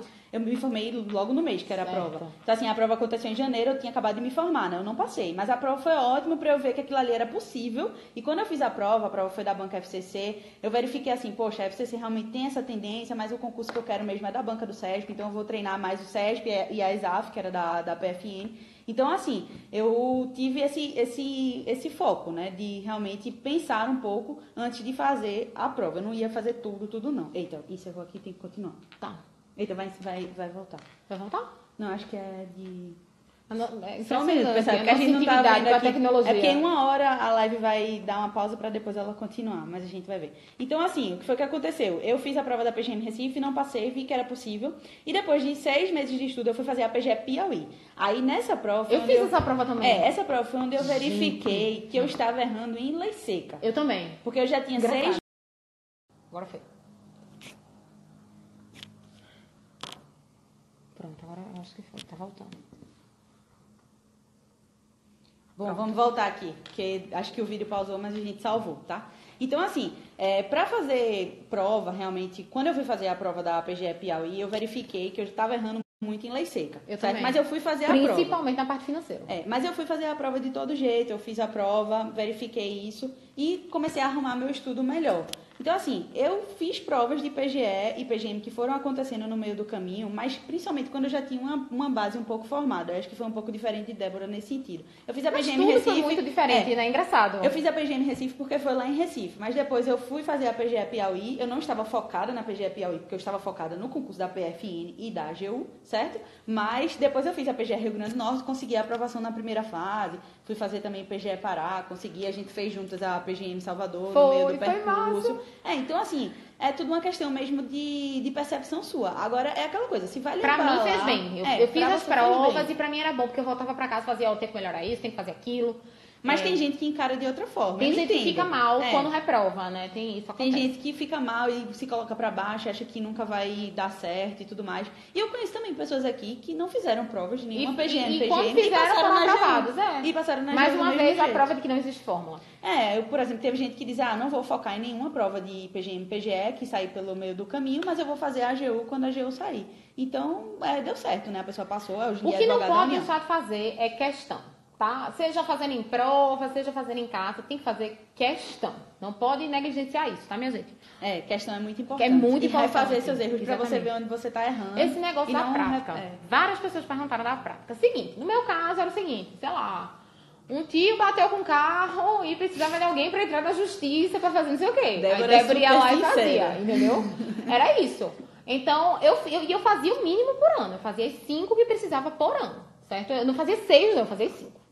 É, eu fiz o seguinte, eu, eu usei o estágio, tá, na AGU, é porque na AGU contava o estágio, né? É, contava também. Então, eram dois anos de prática. Eu acabei usando um ano de estágio e um ano também de pós-formada, que eu peguei Pegando algumas todas as causas causas também, familiares possíveis e imagináveis. Mas eu tive ajuda de muitos amigos, né? Na época o pessoal advogava já e colocava meu nome nas peças e tudo. Eu, eu fiz algumas audiências, mas só pra ganhar A audiência também é mesmo. muito bom, minha gente. É, a audiência dá pra Audiência pegar é a muito prática bom. também. Você faz um dia e é rapidinho. Mas assim, muita gente não sabe, na AGU conta estágio. Conta. Até mudarem a regulamentação, conta estágio. Então você pode usar estágio público, eu tinha estagiário em escritório. Eu estagiei também. Então- no- no- eu estagiei na Caixa, eu lembro. E aí isso foi muito importante também, porque contou. Mas no que diz respeito a título, para ganhar ponto, por exemplo, lá em Salvador, eu tinha vários anos. Então, olha aí as vantagens de É, um pouquinho de porque tempo a título- mais. título também é- é e eu subi importante. muitas posições em Salvador, justamente porque eu tinha prática jurídica. Então, fez muita diferença ter me dado ao trabalho de ir atrás disso. Outra coisa que a gente fez também foi publicar nossa monografia, né? Publicar E livro, né? como- Publicar artigo. É, a gente publicou artigo, publicou livro, e aí isso fez com que a gente também ganhasse alguns pontinhos. É, então assim. É, PFN também não conta, não? Ana Luísa, conta 9308. Também, conta também. PFN, AGU, a, a mesma regulamentação. né? Obrigada, Thaís, que está dizendo aqui para o colega, logo eu, procuradora, que resume é perda de tempo. Obrigada. É, na nossa percepção, resumir não fazia bem pra gente. Mas assim, eu conheço gente, Débora, que É, eu conheço, com, é.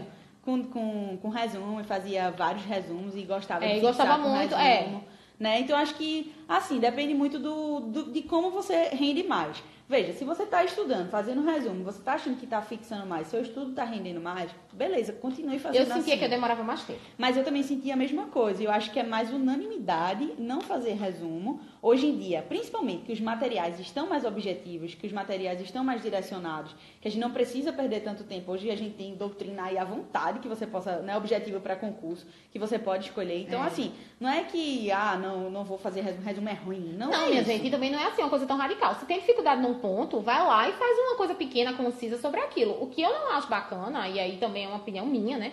É você pegar um livro e resumir ele de capa a capa, quando já teve um coleguinha que fez isso antes. Vamos otimizar o tempo, né? É, outra coisa, na AGU são cinco, para você ter a prática de advocacia, né? Isso aí para qualquer concurso são cinco atos, tá? Cinco atos que você tem que participar no mínimo durante um ano como advoca é, na advocacia privada para você utilizar como prática. E essa prática não só conta como, como prática mesmo, mas como, conta como título, Título né? também. Que a gente usou também lá na, na PGM Salvador. Débora usou bem mais. Foi. Título é uma coisa importante de falar, né? Muita gente pergunta, ah, a titulação é muito importante para a AGU, para concurso da PFN, para concurso de procurador federal. Na AGU não muda muito, né, Débora? Né, não. Muda pouco. É, eu, já, eu já tive a oportunidade de falar uma vez sobre isso de título, mas é aquela coisa. Eu, eu passei por uma situação É. muito complicada nos títulos. É, é- é um problema, entre aspas, em procuradorias de município e de Isso. estado, que eles realmente dão uma, eles dão uma super valorizada nessa questão dos títulos. Clarissa passou por isso, uma experiência não tão boa, eu já fui ao contrário. Minha experiência foi que eu subi muitas posições. Fala aí, É, Clarissa. na, na PGE do Rio Grande do Norte eu caí 25 posições no- no- nos títulos porque eu não tinha nada. Né? Eles estipularam lá uma barreira temporal que só poderia título até a data do edital. O edital saiu em setembro de 2014. Eu não tinha absolutamente nada até setembro de 2014. Não tinha, ter- não tinha terminado pós, não tinha publicado artigo, não tinha feito nada. Então o que foi que aconteceu comigo? Eu caí muito, eu caí 25 posições. O- a titulação lá foi um absurdo, assim. Foi algo que todo É mundo injusto, ficou, eu acho, ficou apesar de ter sido né? beneficiada, que é uma coisa injusta. Ah, Mas aí na PGM Salvador já aconteceu o oposto, eu também consegui subir, porque eu já tinha publicado artigo, né, com, com revista com conselho editorial, já tinha publicado livro também, já estava com pós-graduação, já tinha também a questão do. a- virou, virou a louca dos livros, a louca dos artigos. A louca dos livros. Mas assim, faz parte. Eu acho que você. Eu caí E lá- corram atrás disso. É. Eu, eu sempre digo que corram atrás. Estudem, façam a primeira fase. Rolando a primeira fase, já vão dando uma atençãozinha pra isso, se puderem. É, e assim, na, na AGU não muda tanto, mas se você tem, vai lhe ajudar, né? Não vai fazer com que você caia. Você pode subir uma, duas. É, e faz diferença na lotação um pouquinho. É, porque quanto mais, mais você Mas, é, for, mais você pra tá, ser- você fica numa lotação menos complicada. É, porque você pode. Quando você passa no concurso, ah, todo mundo passou, ei, mas aí a lotação é muito importante, né? Futuramente suas gente, promoções os problemas, também. eles não acabam não, eles só É. mudam de figura. Isso é importante O falar, problema é problema todo passar, mundo aí tem, né? passa, depois ah, o problema é pra onde é que eu vou. Aí todo mundo diz, não, vou pro Norte Feliz. Chega lá no Norte, já não é mais tão assim. Aí vem a remoção.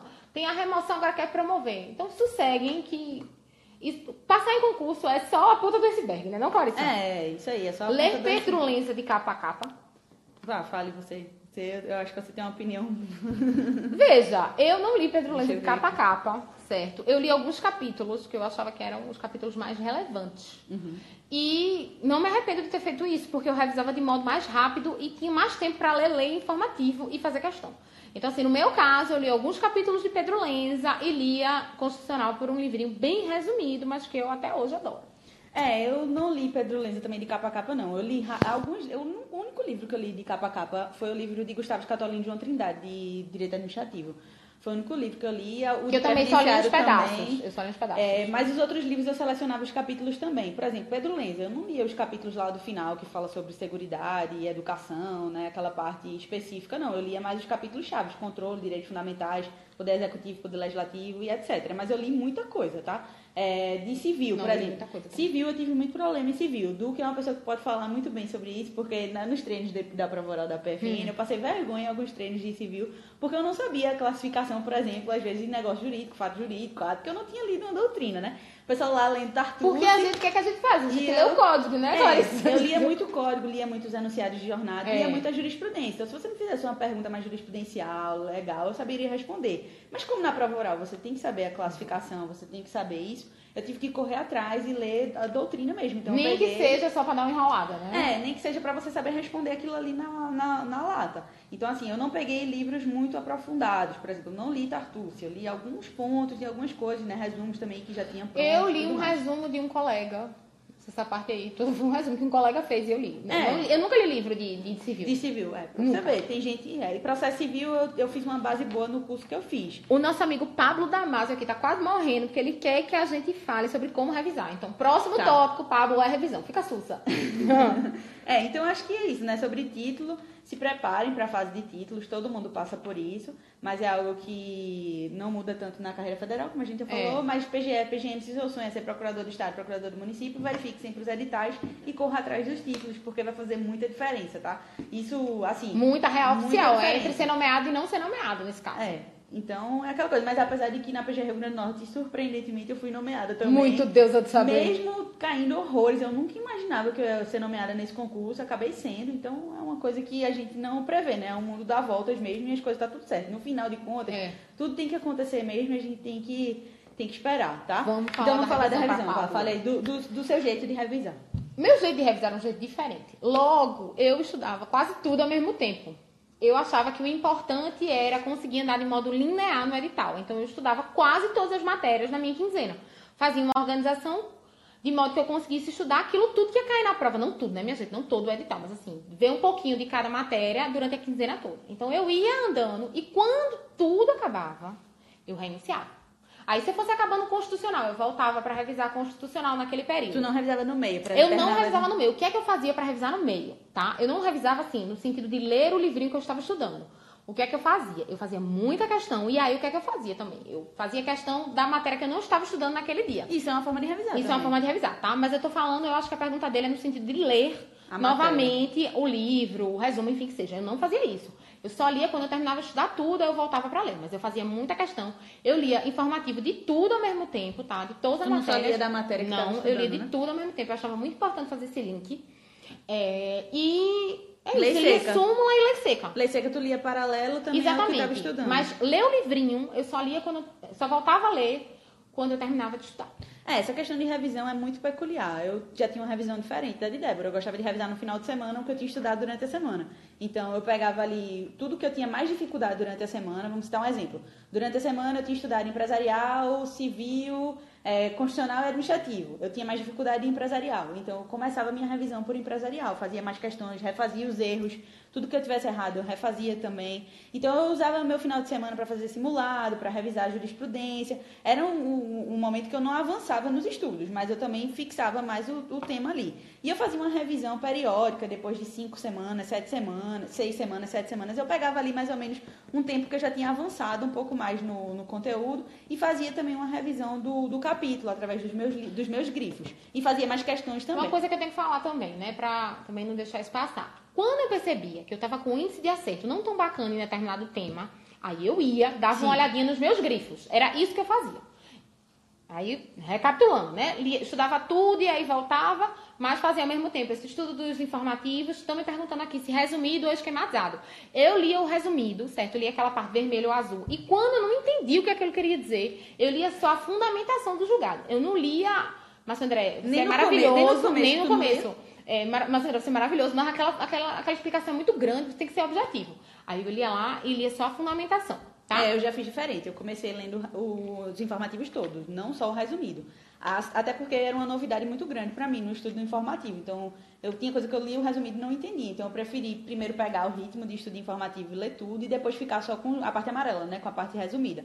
Mas assim, uma coisa que eu digo que é muito importante, cuidado também com os julgados que são mais importantes para o concurso que você está fazendo. Exatamente, dê atenção Por exemplo, se você está fazendo um concurso para a carreira de advogado da União, tem julgados muito importantes em constitucional, administrativo e tributário, inclusive que caíram na prova da gente, que não bastava você Minha saber. prova oral foi né? informativo. Não, não bastava você saber o que estava na parte Mas uma coisa que eu resumida. percebo também é que a maior pontuação sempre é dada para o pode ou para o não pode, para o é correto ou tá errado, que tá lá na parte principal do julgado, que é aquele, o destaquezinho, né, a síntese do julgado.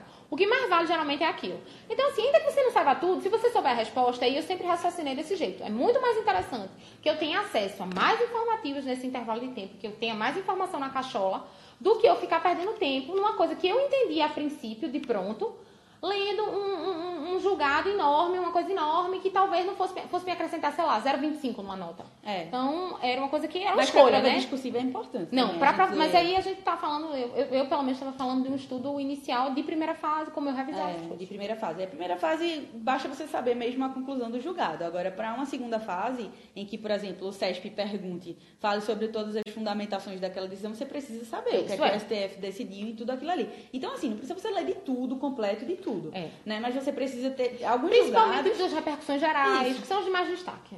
É, e de matérias que envolvam o poder público, né? Que Exatamente. são cara de prova, assim, discursiva. E isso também tudo é uma mais. coisa que você pode fazer pra, por exemplo, é o que eu sempre digo. Eu me preocupava com a segunda fase quando eu passasse na segunda fase. Eu tinha que passar da primeira para poder ir para a segunda. Então, isso é uma coisa que também você pode fazer quando você já tiver mais um corpinho de estudo, já tiver mais é, realmente um pezinho lá. Quando você passar da primeira fase, entendeu? Você pode ficar sacando todos os informativos de modo resumido e aí vai ler a fundamentação do que não entendeu. E quando for para a segunda fase, para a prova oral, aí você dá uma olhada na fundamentação, que foi uma coisa que eu fiz também. É, tem uma coisa assim que eu gosto muito de falar sobre a questão da concorrência, né, Débora? Que a gente acabou não falando da concorrência. Eita, é. minha gente, tem várias pessoas. Igor, eu não vou dormir agora, meu bem. Durma. é, não, essa questão da concorrência que é muito importante falar, né? Que para concurso, principalmente em concurso de carreiras jurídicas, eu acredito que não isso existe vale esse negócio muito. de concorrência. Não né? existe concorrência. Você vai Não estar existe. concorrendo com você. Exatamente. Certo? Eu acho que você fazendo a sua melhor preparação, estudando todos os dias, eu acho que eu desafio alguém aqui que diga pra mim: "Ah, Clarice, eu estudei todos os dias, me matei de estudar, dei o meu máximo, abdiquei de muitas coisas e não consegui ser aprovado numa prova de advogado da União ou de procurador da Fazenda ou É. procurador federal". É muito difícil isso acontecer. Lógico, fatores emocionais contam, contam. Principalmente, acredito que para prova oral, né? Contam Veja, bastante. o que é que eu acho? Eu acho que tentar controlar a cabeça é um ponto, não, ele é fundamental, ele é necessário. Como eu disse, se tá achando que tá ruim, vai fazer a terapia sim, a meditação que nem o pessoal falou, vai malhar. No que diz respeito a essa questão da concorrência, eu sempre fui uma pessoa que procurou agregar, certo? Eu acho muito importante dizer isso também, porque você pode fazer amigos estudando para concurso. Eu percebia que muita gente notava o colega que estudava para a mesma prova como concorrente, inimigo. Você perceba que nós somos muito, a gente se odeia, né? Então, é, o que eu digo sempre é, aproveitem as relações interpessoais para crescerem. Porque eu tinha muita coisa que Clarissa não fazia, e Clarissa fazia muita coisa que eu não fazia, e a gente meio que se completava. Ó, tu faz isso, tu faz aquilo. Não tenho medo de compartilhar material. Minha gente, pelo amor de Deus, isso é muito pequeno. É. Não tenho medo de dizer o curso que vocês vão fazer, porque assim, se você tiver que Você passar, com você. vai passar, independente de fulano, cicrano ou beltrano, estarem fazendo a mesma prova que você e serem aprovados ou não. Então, é muito importante manter essa questão das amizades, das amizades positivas. Claro que existem aquelas pessoas que fazem questão de te colocar para baixo, você não precisa também estar andando com essa galera. Mas, é, no que diz respeito à, à concorrência, não trate seu colega que vai passar no mesmo concurso que você. não trate ele como inimigo, porque ele não é, tá? É, concorrência é você, com você, todos os Exatamente. dias. Então você faz a sua parte. É o que eu É. digo. Não se preocupa com o que o outro tá fazendo. Ah, porque fulano tá estudando 8 horas e eu tô estudando 6. Aí fulano vai passar, não vai passar. Não é assim, E mais galera. vale estudar quatro horas bem, Bem, feito exatamente. do que passar o dia todo. Por exemplo, ah, eu estudo 12 horas. Sério que você estuda 12 horas? Assim, eu acho. Fala aqui com a minha mão. É, você consegue até estudar 12 horas durante 3 meses, 4 meses. Depois seu corpo cansa. Ninguém é máquina pra Ninguém, sentar e, ah, meu Deus, vou estudar aqui robotizado e repetir, repetir, repetir, né? E não ter descanso. Acho E é melhor descansar, né? É, melhor descansar. E no outro dia repetir. Exatamente. E assim, consequentemente, isso vai fazer com que você tenha uma rotina. Essa rotina, essa repetição, nem que seja duas, três horas, quatro horas por dia, que vai fazer, Fazer com que você tenha aprovação.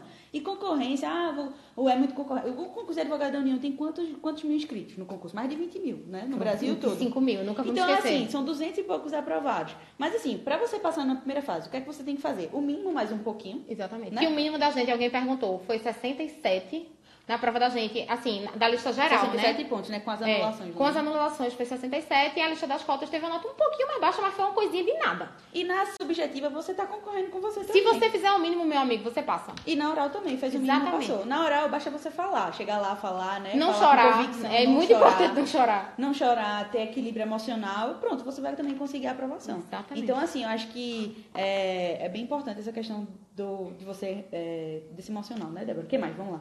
André tá dizendo aqui que a gente estudava 20 horas por dia. Não. Não, André, a gente não estudava 20 horas por Podia dia. até parecer, né? Que a gente sempre vivia na sala, mas é porque a gente ia todo dia. Então tinha gente que ia uma semana e depois voltava duas. Mas assim, a gente sempre tava lá, realmente. Mas Sim. é algo que a gente fazia A rotineiramente. gente também tá com saudade de você, André. É, André é futuro procurador do estado do Acre aí, em primeiro É, lugar. Vamos lá.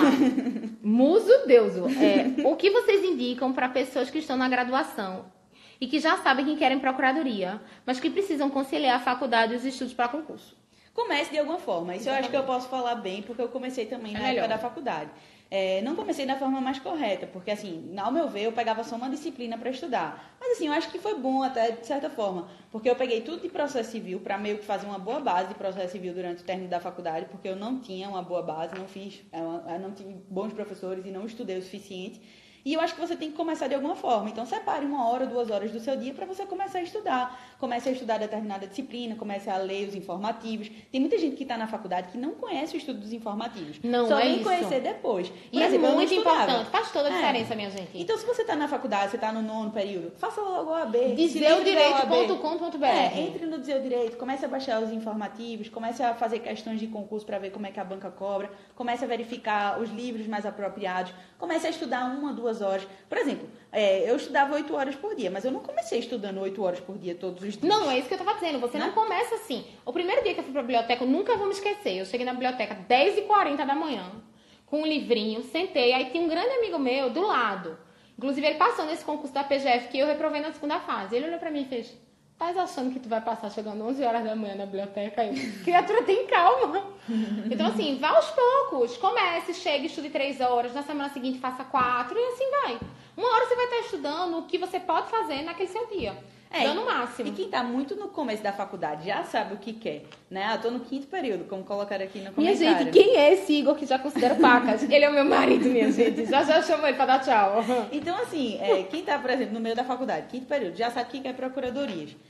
É, você tem um sonho mesmo de ser procurador, então deixa um pouco a faculdade de lado. E se você assim, não né? tá estagiando, ou se você tá estagiando, você tem como dividir seu tempo. Verdade seja dita, na faculdade eu só dava o gás quando tava perto das provas. Então, assim, eu tinha todo aquele tempo, pelo menos três horas por dia, depois do estágio, pra estudar. E que eu podia estar dando conta desse estudo pra concurso, mas que eu não fiz e me arrependo horrores. É, exatamente. Então, perguntando aqui se a gente pretende fazer outros concursos de carreira, Débora. Tu pretende? Ai, minha gente, eis o mistério da fé. É tão difícil isso, essa É resposta. difícil, é difícil. Hoje em dia eu gosto do que eu faço, eu gosto dos meus amigos de trabalho.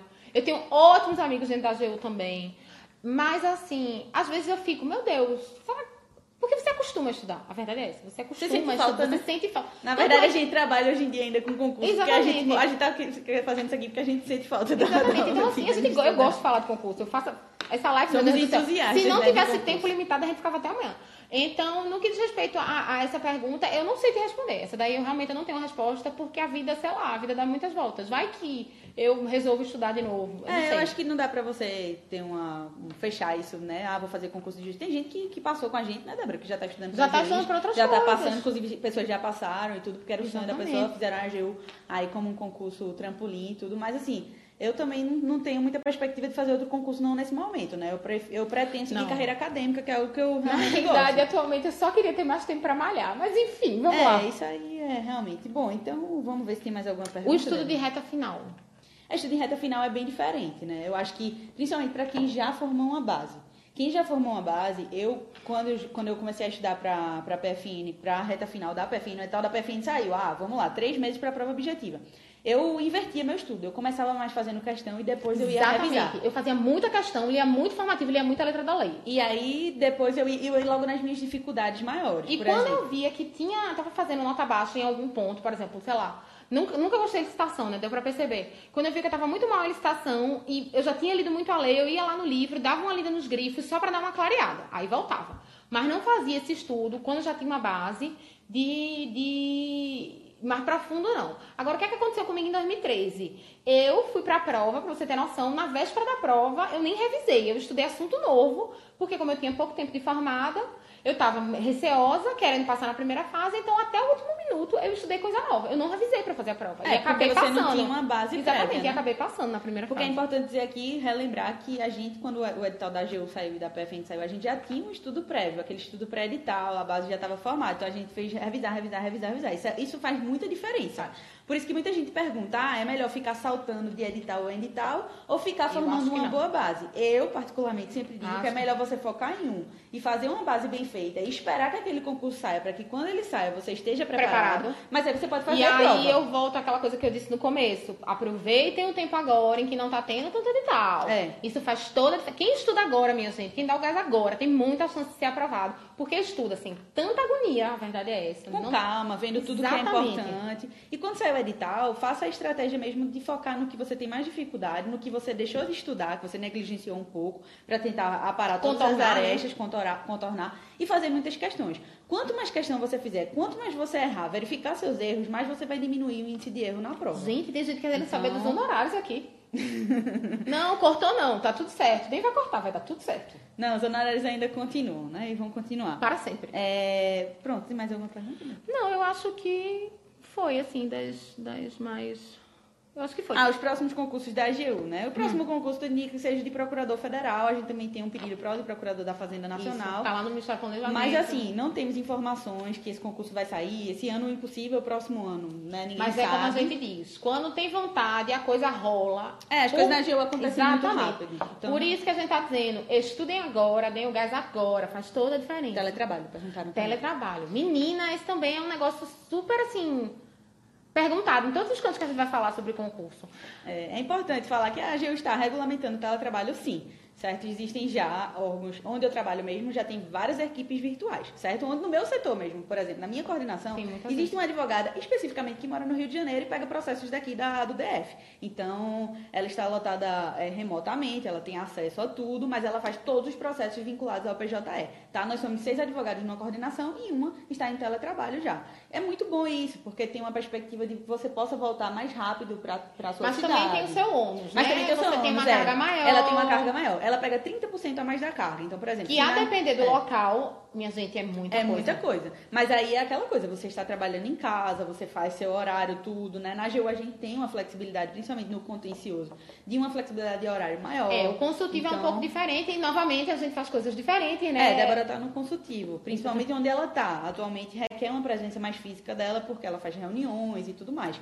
Eu já trabalho mais com processos judiciais e, eventualmente, eu preciso comparecer a audiências e reuniões, mas é aquela coisa mais com prazo. Então, o prazo está acabando, eu tenho que entregar. Virar então, à noite. É, o teletrabalho, o teletrabalho é uma realidade. E acredito que é uma E é uma realidade boa- a ser... uma- eu acho que é uma boa realidade, É. inclusive. E Apesar- a ser aprimorada. Exatamente. Bem maior. As equipes E- virtuais tendem a Exatamente. aumentar. Exatamente. Outra coisa que vocês não pensam em ser juízes em Pernambuco. Não, a gente. Eu não, atualmente não, mas tudo pode mudar. Como é a prova oral? É massa. Vamos lá, eu vou ler pra Voró. A gente não falou da prova oral. Foi, gente deixa eu falar. aqui, pronto, a gente vai falar e vai encerrar. E eu vou responder a pergunta de um aluno que me mandou no Tá, live. tá no live não, no meu Instagram, porque o bichinho ele pediu tanto. É, essa questão da prova oral. Seguinte, todo mundo acha que a prova oral é o pior do concurso. Minha gente, não é. É a melhor parte do concurso. Eu juro que é. E olha que eu morria de vergonha de falar. Pode não parecer, mas eu morria de vergonha de falar. É assim, você precisa treinar muito, tá? É aquele treino que você tem que fazer assim. Você pega a sua mãe e fala com ela na frente dela, ainda que ela não entenda nada. É só pra você ter alguém lhe olhando, pra você manter a seriedade, a compostura. Não ficar falando feito um boneco de posto, que nem eu tô agora, entendeu? Ter realmente o movimento das mãos mais adequados, mais suaves. É, Outra coisa, é importante saber muita coisa, é, mas é importante também saber enrolar o examinador, certo? Se você não sabe a resposta, você não pode ficar calado, você tem que se sair. Você tem que, porque ali o que eles estão avaliando é seu comportamento, é como você se comporta numa situação limite, que é realmente argumentar acerca de um tema, ainda que você não saiba do tema. É, no meu caso, eu nunca vou me esquecer, tu lembra essa história? Eu tava fazendo, era a, era a última banca, eram cinco bancas juntas. Sim, da, dos embargos lá. Era. Nunca vou me esquecer. Cinco bancas juntas, todos avaliando ao mesmo tempo, né? É, cada professor fazia pergunta relacionada à sua matéria, respondia a primeira, respondia a segunda, respondia a terceira, respondia a quarta. Fui responder a quinta. Tra é, trabalho e processo de trabalho. né? Nunca gostei, enfim. Fui responder. Sabia que eu tinha respondido as outras, mais ou menos de acordo com o que eu achava que estava correto. Então não estava tão preocupada em reprovar. Não, já tinha passado esse medo, né? Porque todo mundo chega com um pouco de medo. Aí o cara, eu virei o papel, quando eu virei o papel que eu olhei, a única coisa que eu não tinha revisado foi o que caiu na prova. Recurso no processo de trabalho. Eu não tinha revisado. Era para falar sobre todos os tipos de embargos no âmbito do TST. Eu fiz, caramba, eu só lembro de embargo de declaração. Aí comecei a falar, falei de embargo de declaração. Na época tinha embargo infringente, falei de embargo infringente, embargo de divergência. Lembrando Tudo do processo civil. tudo do processo civil. E fui lá. Aí eu lembro que ele me reperguntou uma coisa. E doutora, quem é que julga isso? Quem disse que eu sabia a divisão do TST? Aí eu, o pleno do TST. Aí ele, a senhora tem certeza, doutora? Absoluta, Absoluta excelência. certeza. Bem fria, seca. Ele olhou pro papel, olhou pra mim. Aí olhou pro papel de novo. Tô satisfeito. Fui embora, tirei oito e meio, não sabia de nada. É, pra você ver que prova oral é muito postura, o conteúdo jurídico é, é- conta, mas conta bem pouco. Então, a articulação de ideias vai contar, o uso correto do vernáculo. Tudo isso é um somatório pra lhe dar sua Exatamente. nota. Mas eu acho que E muita serenidade. Você É, tem que você passar. tem que dar calma. Como, é- como é que eu dizia? Elegância, firmeza e inteligência. É, eu fiz duas provas orais. A minha primeira prova oral não foi tão boa. Eu acho que eu me auto-sabotei com o meu nervosismo. E, enfim, é, eu falei muito rápido, eu tive muita dificuldade na prova oral com questão de velocidade de fala. E juridicamente, minha gente, era quem mais sabia do grupo, porque a gente também treinou junto e não tinha pareia não pra ela, não. Eu falava muito rápido, muito rápido. Então, o meu nervosismo acentuou muito na prova oral da, da AGU de Advogado da União. As perguntas que me fizeram, eu sabia responder, só que eu dei respostas muito objetivas, muito claras, e os examinadores não foram também tão amigáveis comigo, né? Porque tinha banca e banca, né? Tem examinador que Mas gosta você fez de... a mesma banca, não não? não? Não sei, não lembro. Acho Lembra que foi. não? Eu Acho que foi, foi a mesma Mas porque banca. foi em dias diferentes, Mas as perguntas mudam. as perguntas mudaram, as minhas perguntas foram diferentes da de Débora. Então, assim, eu encarei aquela prova como um grande aprendizado, tá? Eu caí posições por conta da prova oral, eu não subi posições como geralmente acontece nessa prova oral da, de advogado da União. E na prova oral da PFN eu me recuperei, eu subi bem, muito, bem em posições, eu encarei mais a prova com mais naturalidade, eu levei mais, assim, na tranquilidade, eu entrei nas bancas com mais E faz toda a confiança. diferença, não faz não? Faz muita tranquilo. diferença. Eu sei que é difícil dizer, ah, entre tranquilo. Na primeira banca você vai entrar um pouco nervosa. É normal, seu coração vai acelerar. Não, mas é. vai Até porque é uma situação que você veja, você faz uma retrospectiva de tudo que você fez pra estar ali. É, mas eu acho que é muito importante falar isso que você falou antes, Débora, na prova oral. A gente não precisa ter aquele perfeccionismo, né? Porque eu tinha muito isso. Eu queria Minha responder. gente, o pessoal tá É. ali, muitas vezes, sabe não bem menos sabe que a menos. gente. Então, assim, eu queria responder, fazer a melhor resposta, tratar das doutrinas, da divergência e tudo, e tudo, e tudo. E esqueci um pouco do básico na prova oral da, de advogado da União. Quando foi na PFN, eu fiz o inverso. Tá? Eu, eu respondia logo, eu ia mais objetiva, e aí minha nota foi boa. Lógico que teve banca que foi muito ruim, que, que, que faz parte do Mas isso processo. acontece. Mas acontece. Tem banca que você se supera, você tira a nota máxima, e aí isso equilibra. Que você não sabe de nada, tira oito e meio. Exatamente. Então, assim, é uma, é uma fase muito boa, mas se você chegou na prova oral é porque você tem Tem capacidade. capacidade, você não é uma exatamente. fraude, né? Todo mundo se pergunta, ah, eu sou uma fraude, cheguei aqui. Não, você não é um impostor. É, você não é um impostor, você tem capacidade de estar ali naquele momento. Então, assim, é excelente. Você tem que aproveitar e desfilar seu conhecimento, né? Tinha um professor que falava assim, desfile seu conhecimento, chegue lá e fale tudo que você aprendeu agora, com tranquilidade e com uma velocidade amena, né? Não como... eu- Fizeram uma pergunta aqui, que aí pode ser a última que a gente vai responder.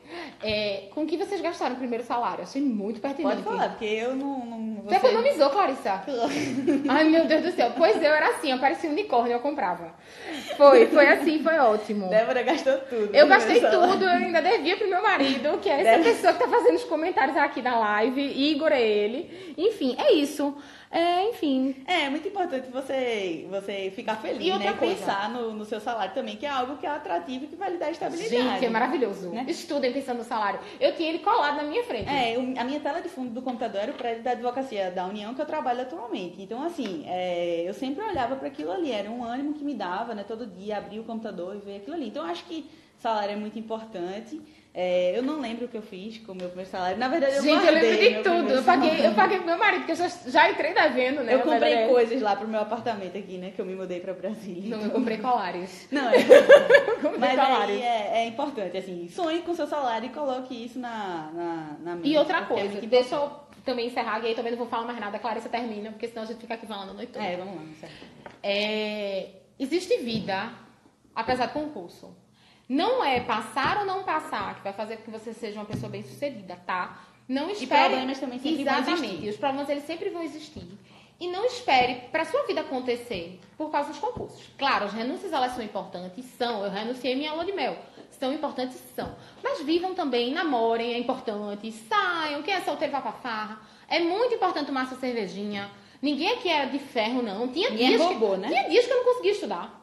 Tinha dias que eu não conseguia estudar e E, ficava... a- e nesses dias que você não está bem, eu recomendo É que que você você pare. não estude, exatamente. Porque primeiro você vai criar uma antipatia pela matéria que você está estudando naquele momento. Imagina, hoje é dia de tu estudar Exatamente. financeiro e tu tá num dia mal. Aí você vai pegar lá financeiro para estudar, você já vai criar uma antipatia pela matéria, já vai errar a questão, já vai ficar achando que não vai aprender nunca aquele assunto.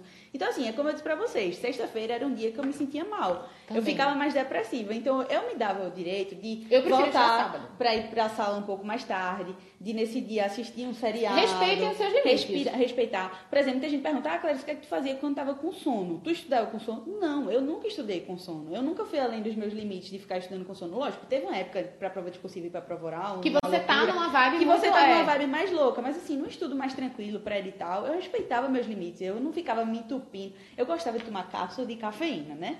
Mas assim, eu tomava de manhã para poder meu dia ser mais, render o dia todo. Quando eu chegava de tive medo noite... dessas coisas, porque eu já sou eu muito acelerada mesmo. noite- Se não é um negócio desse, lascou. Quando eu chegava de noite, eu respeitava meu limite e ia dormir. Tinha dia que 8 horas da noite eu já estava dormindo. As pessoas ligavam pra mim, mandavam mensagem no WhatsApp. Ah, cadê Clarice? Clarice já tá dormindo. E no outro dia eu me acordava, fazia a mesma coisa. Então, assim, respeite seus limites. Eita. E problemas todo mundo vai ter. Hoje em dia eu tenho problemas, Débora tem pro- problemas. Todo minha gente, né? só piora. A E gente- só piora. É, então assim, os problemas só mudam de, de, de foco, né? Você Deixa eu só ver a pergunta do aluno aqui. E daí não vou. É, então é muito importante que. Não, respondeu respondeu? tudo. Ah, foi o que te fez escolher a AGU como Sim. foco. Minha gente, sendo bem honesta, eu nunca fui vocacionada pra nada. Pra nada, pra nada, pra nada. A única coisa que eu queria era ganhar acima de um determinado valor. Fui lá, Bem olhei os sincera, editais. né? Bem sincera, porque comigo não opera enrolando, todo mundo sabe. É, então, eu queria ganhar acima de um determinado valor, era isso que eu queria. Eu queria Ter ter, estabilidade. estabilidade, eu queria se eventualmente a vida da minha família precisasse de alguma coisa pudesse ajudar. Enfim, era isso que eu queria. Eu queria realmente ter uma condição financeira bacana, não sou rica, porque quando você passa no concurso, você fecha duas portas, né? Da riqueza e da pobreza. Mas ter uma vida tranquila. Então eu escolhi porque me identificava com as matérias, gostava das matérias, e porque o salário era bom também. É, tô colocando aqui que eu tomava remédio até pra fazer prova na faculdade. Mas foi, foi engraçado. Eu não peguei vez- ela nessa fase, não. Teve uma vez que eu tomei uma cápsula de cafeína que eu me tremi tanto, que eu fui fazer uma prova de prática que eu passei mal na prova, de tanto, de, das minhas loucuras mesmo, assim, dessas coisas de café. Mas deu tudo certo, no final das contas, hoje hoje eu tô bem, eu só tomo café normal, não tomo mais nada não. Sim, uma coisa, muita gente perguntava se eu tomava remédio, né, se a gente tomava remédio, Ritalina, essas coisas. Nunca tomei, tá? Não conheço ninguém que, tomar, que tomou, tomou. Não, mas assim, se tomar e não fizer, fizer mal, arrasa. Eu nunca tomei não, e assim, nunca conheci ninguém que tomasse... Que, A Cláudia Lira aqui deve ser uma pessoa que ele conhece, porque ela disse É, que minha mãe sempre. Ah, é tua mãe! Oi, tia! Você é, sempre foi focada, é tia, ela arrasa mesmo. É, É isso. Então é isso, gente. Eu acho que a missão nossa foi cumprida aqui. A live a gente tentou passar um Igor, pouquinho da nossa traje- trajetória. É, veja que a minha dinâmica de estudo foi muito diferente Muito da de Débora. A minha né? trajetória foi muito diferente, mas no final Hoje em dia a contas, gente faz coisas diferentes. É, e no, no final das contas todo deu tudo realizou. certo. A gente passou no mesmo concurso, a gente enfrentou as mesmas dificuldades da prova objetiva, depois a prova anulada, né? Exatamente. Depois a Foi uma barra, prova. viu, minha gente? É, foi uma barra. Só minha mãe, Deus, eu e meu marido sabe o que foi aquela É, prova. mas assim, fez parte do processo, garanto que deu tudo certo e tem que realmente. Que vai aparecer agora aqui é É Igor, a pessoa que tava fazendo os comentários, ó, esse Então aqui, é ó. isso, Peraí, pessoal. vem pra cá. E aí, meu povo? Vai. Tá bom de acabar esse negócio que eu quero dormir com minha mulher ali. Vocês não deixam, pelo amor de Deus. Igor desse doido. Tá bom. Então é isso, Vou voltar boa lá pra noite. dentro. Pois é, pessoal, então boa noite. Qualquer coisa que a gente tiver respondido aqui, pode mandar por É. direct, por e-mail. Nosso e-mail tá, tá no contato da gente do É. Instagram também. E de perdoem se a gente não responder tão rápido, tá? É, e a gente tentou falar tudo aqui, né? O que a gente considera que, que seja mais importante, É. tá? Então, um beijo e por favor. Estudem, vale muito a pena. É, vale muito a pena cada minuto. Ninguém se arrepende de ter Texto estudado. ninguém, minha filha. Nunca vi ninguém que gosta de ganhar pouco. Ninguém se Nunca arrepende, é. Não só de Nunca ganhar vi. pouco. É. Mas de ter estabilidade, de Exatamente. realmente fazer um trabalho para a coletividade. Exatamente, isso entendeu? também é importante. Para o poder público. Não, sem- Não, é, eu gosto muito do que eu faço. É, me- se me perguntasse assim, porque eu escolhi a AGU, acho que foi mais afinidade mesmo de matéria e porque eu gosto da carreira. É, mas se a dúvida fosse entre pelo salário e fazer um bom trabalho. Claro, não, é, lógico, obviamente. pronto. Tá bom, então é isso, pessoal. Boa noite pra todo mundo. Vamos encerrar Beijo. aqui a live. Tchau, tchau. Tchau.